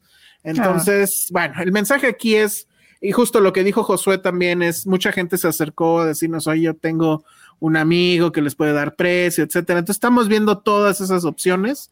Evidentemente, pues nos vamos a ir con, con la mejor, pero yo creo que sí va a pasar. Y, sí, bueno, la, la Tote va a pasar primero y yo creo que después ya vendrá la playera, porque aquí Coca también nos está diciendo de, de, la playera. En fin, este, el lobo en Gato con Botas es de los mejores villanos animados. Eh, sí, sí me gustó. A los niños les gustó mucho. Ah, sí, a, tus alumnos, muy bien. Sí, ¿ya la viste, Jiménez? No. No, pues ya vela, ya, ya está por ahí. Bueno, entonces, este, con eso, pues nos vamos.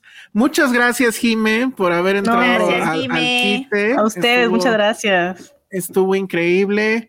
Este, ah, es que tenía aquí, sí, cierto, se me olvidó decir rápido. Eh, no pude recuperar el mensaje, pero Rigoberto Sánchez Morales nos envió por PayPal también una cooperación justo para, ah, dice que empiece la cooperacha para las tote bags, dice, dice su mensaje. Eh, entonces, bueno, muchas gracias. Para quienes nos escuchan en el podcast en audio, ya saben, en Apple Podcast o en Spotify o donde sea que ustedes escuchen eh, podcast, pueden ustedes cooperar con la causa de las tote bags en em, paypal.me diagonal filmsteria, paypal.me diagonal filmsteria. Ahí con su tarjeta de crédito pueden eh, cooperarse. Y bueno, también le mando por ahí un saludo. Bueno, un saludo a Sandra Sandra la Regia, porque ayer fue su cumpleaños. Sí, felicidades. Sí, todavía está en el segundo piso, pero ya cada vez le queda menos tiempo. está muy bien.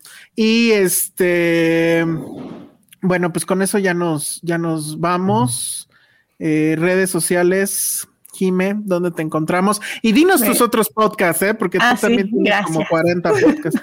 y, ah, ¿y dónde te podemos escuchar en la radio? Porque tú, ah, claro. tú vas a triunfar en la radio. Sí, Jime, ¿dónde? Me pueden seguir en Twitter como arroba Jime-con J. Me pueden escuchar en el podcast que tengo con Charlie El Río y Alonso Valencia en YouTube y también en, todos lados, estudio de live. Ahorita estamos de vacaciones, pero mm. estamos los martes a las 7 ahí nos pueden escuchar. Este, me pueden escuchar en el radio, ya cambiamos de imagen en la difusora, entonces ahora somos los 40 aquí en Cuernavaca. Ah, sí, sí, exacto. Sí, lo pueden escuchar en línea también, es 96.5. Este, este, los lunes a las 4, ahora me pueden escuchar. Y eh, voy a salir en el siguiente episodio del podcast de Raúl, de Política Ficción, de Raúl Orozco. Este sale el martes que viene y vamos a hablar de Matilda, el musical, el que salió apenas en Netflix. Entonces, si lo quieren escuchar, ahí voy a estar. Y pues ya me pueden leer en filmsteria.com. Gracias por invitarme, me lo pasé muy bien. Muy bien. muchas gracias. Aquí comenta Carlos González que te desvelaste por la banda. Exactamente. Sí, entonces. Solo por ustedes. Muy bien. Lo, agradezco muchísimo. Penny, redes sociales. Eh, arroba Penny Oliva.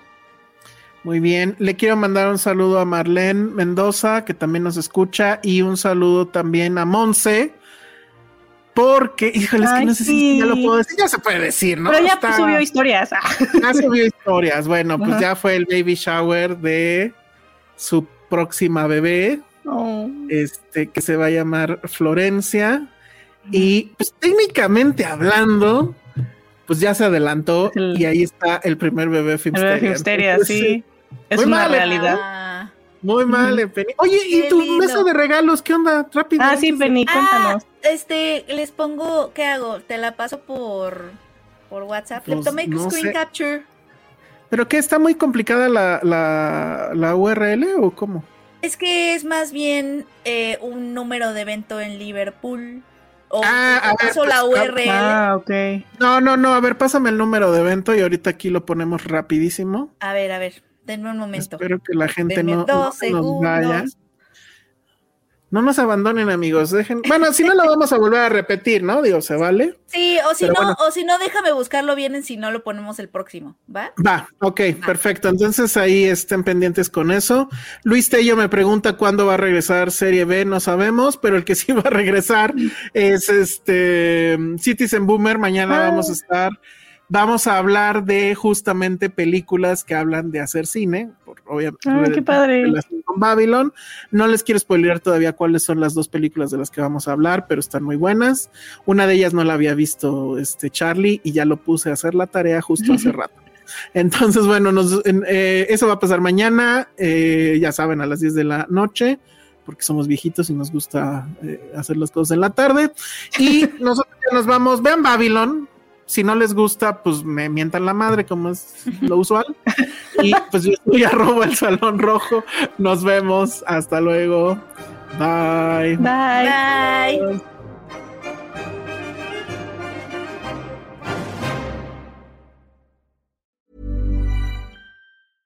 Imagine the softest sheets you've ever felt. Now imagine them getting even softer over time. That's what you'll feel with Bowl and Branch's organic cotton sheets. In a recent customer survey, 96% replied that Bowl and Branch sheets get softer with every wash. Start getting your best night's sleep in these sheets that get softer and softer for years to come. Try their sheets with a 30-night guarantee. Plus, get 15% off your first order at bowlandbranch.com. Code BUTTERY. Exclusions apply. See site for details.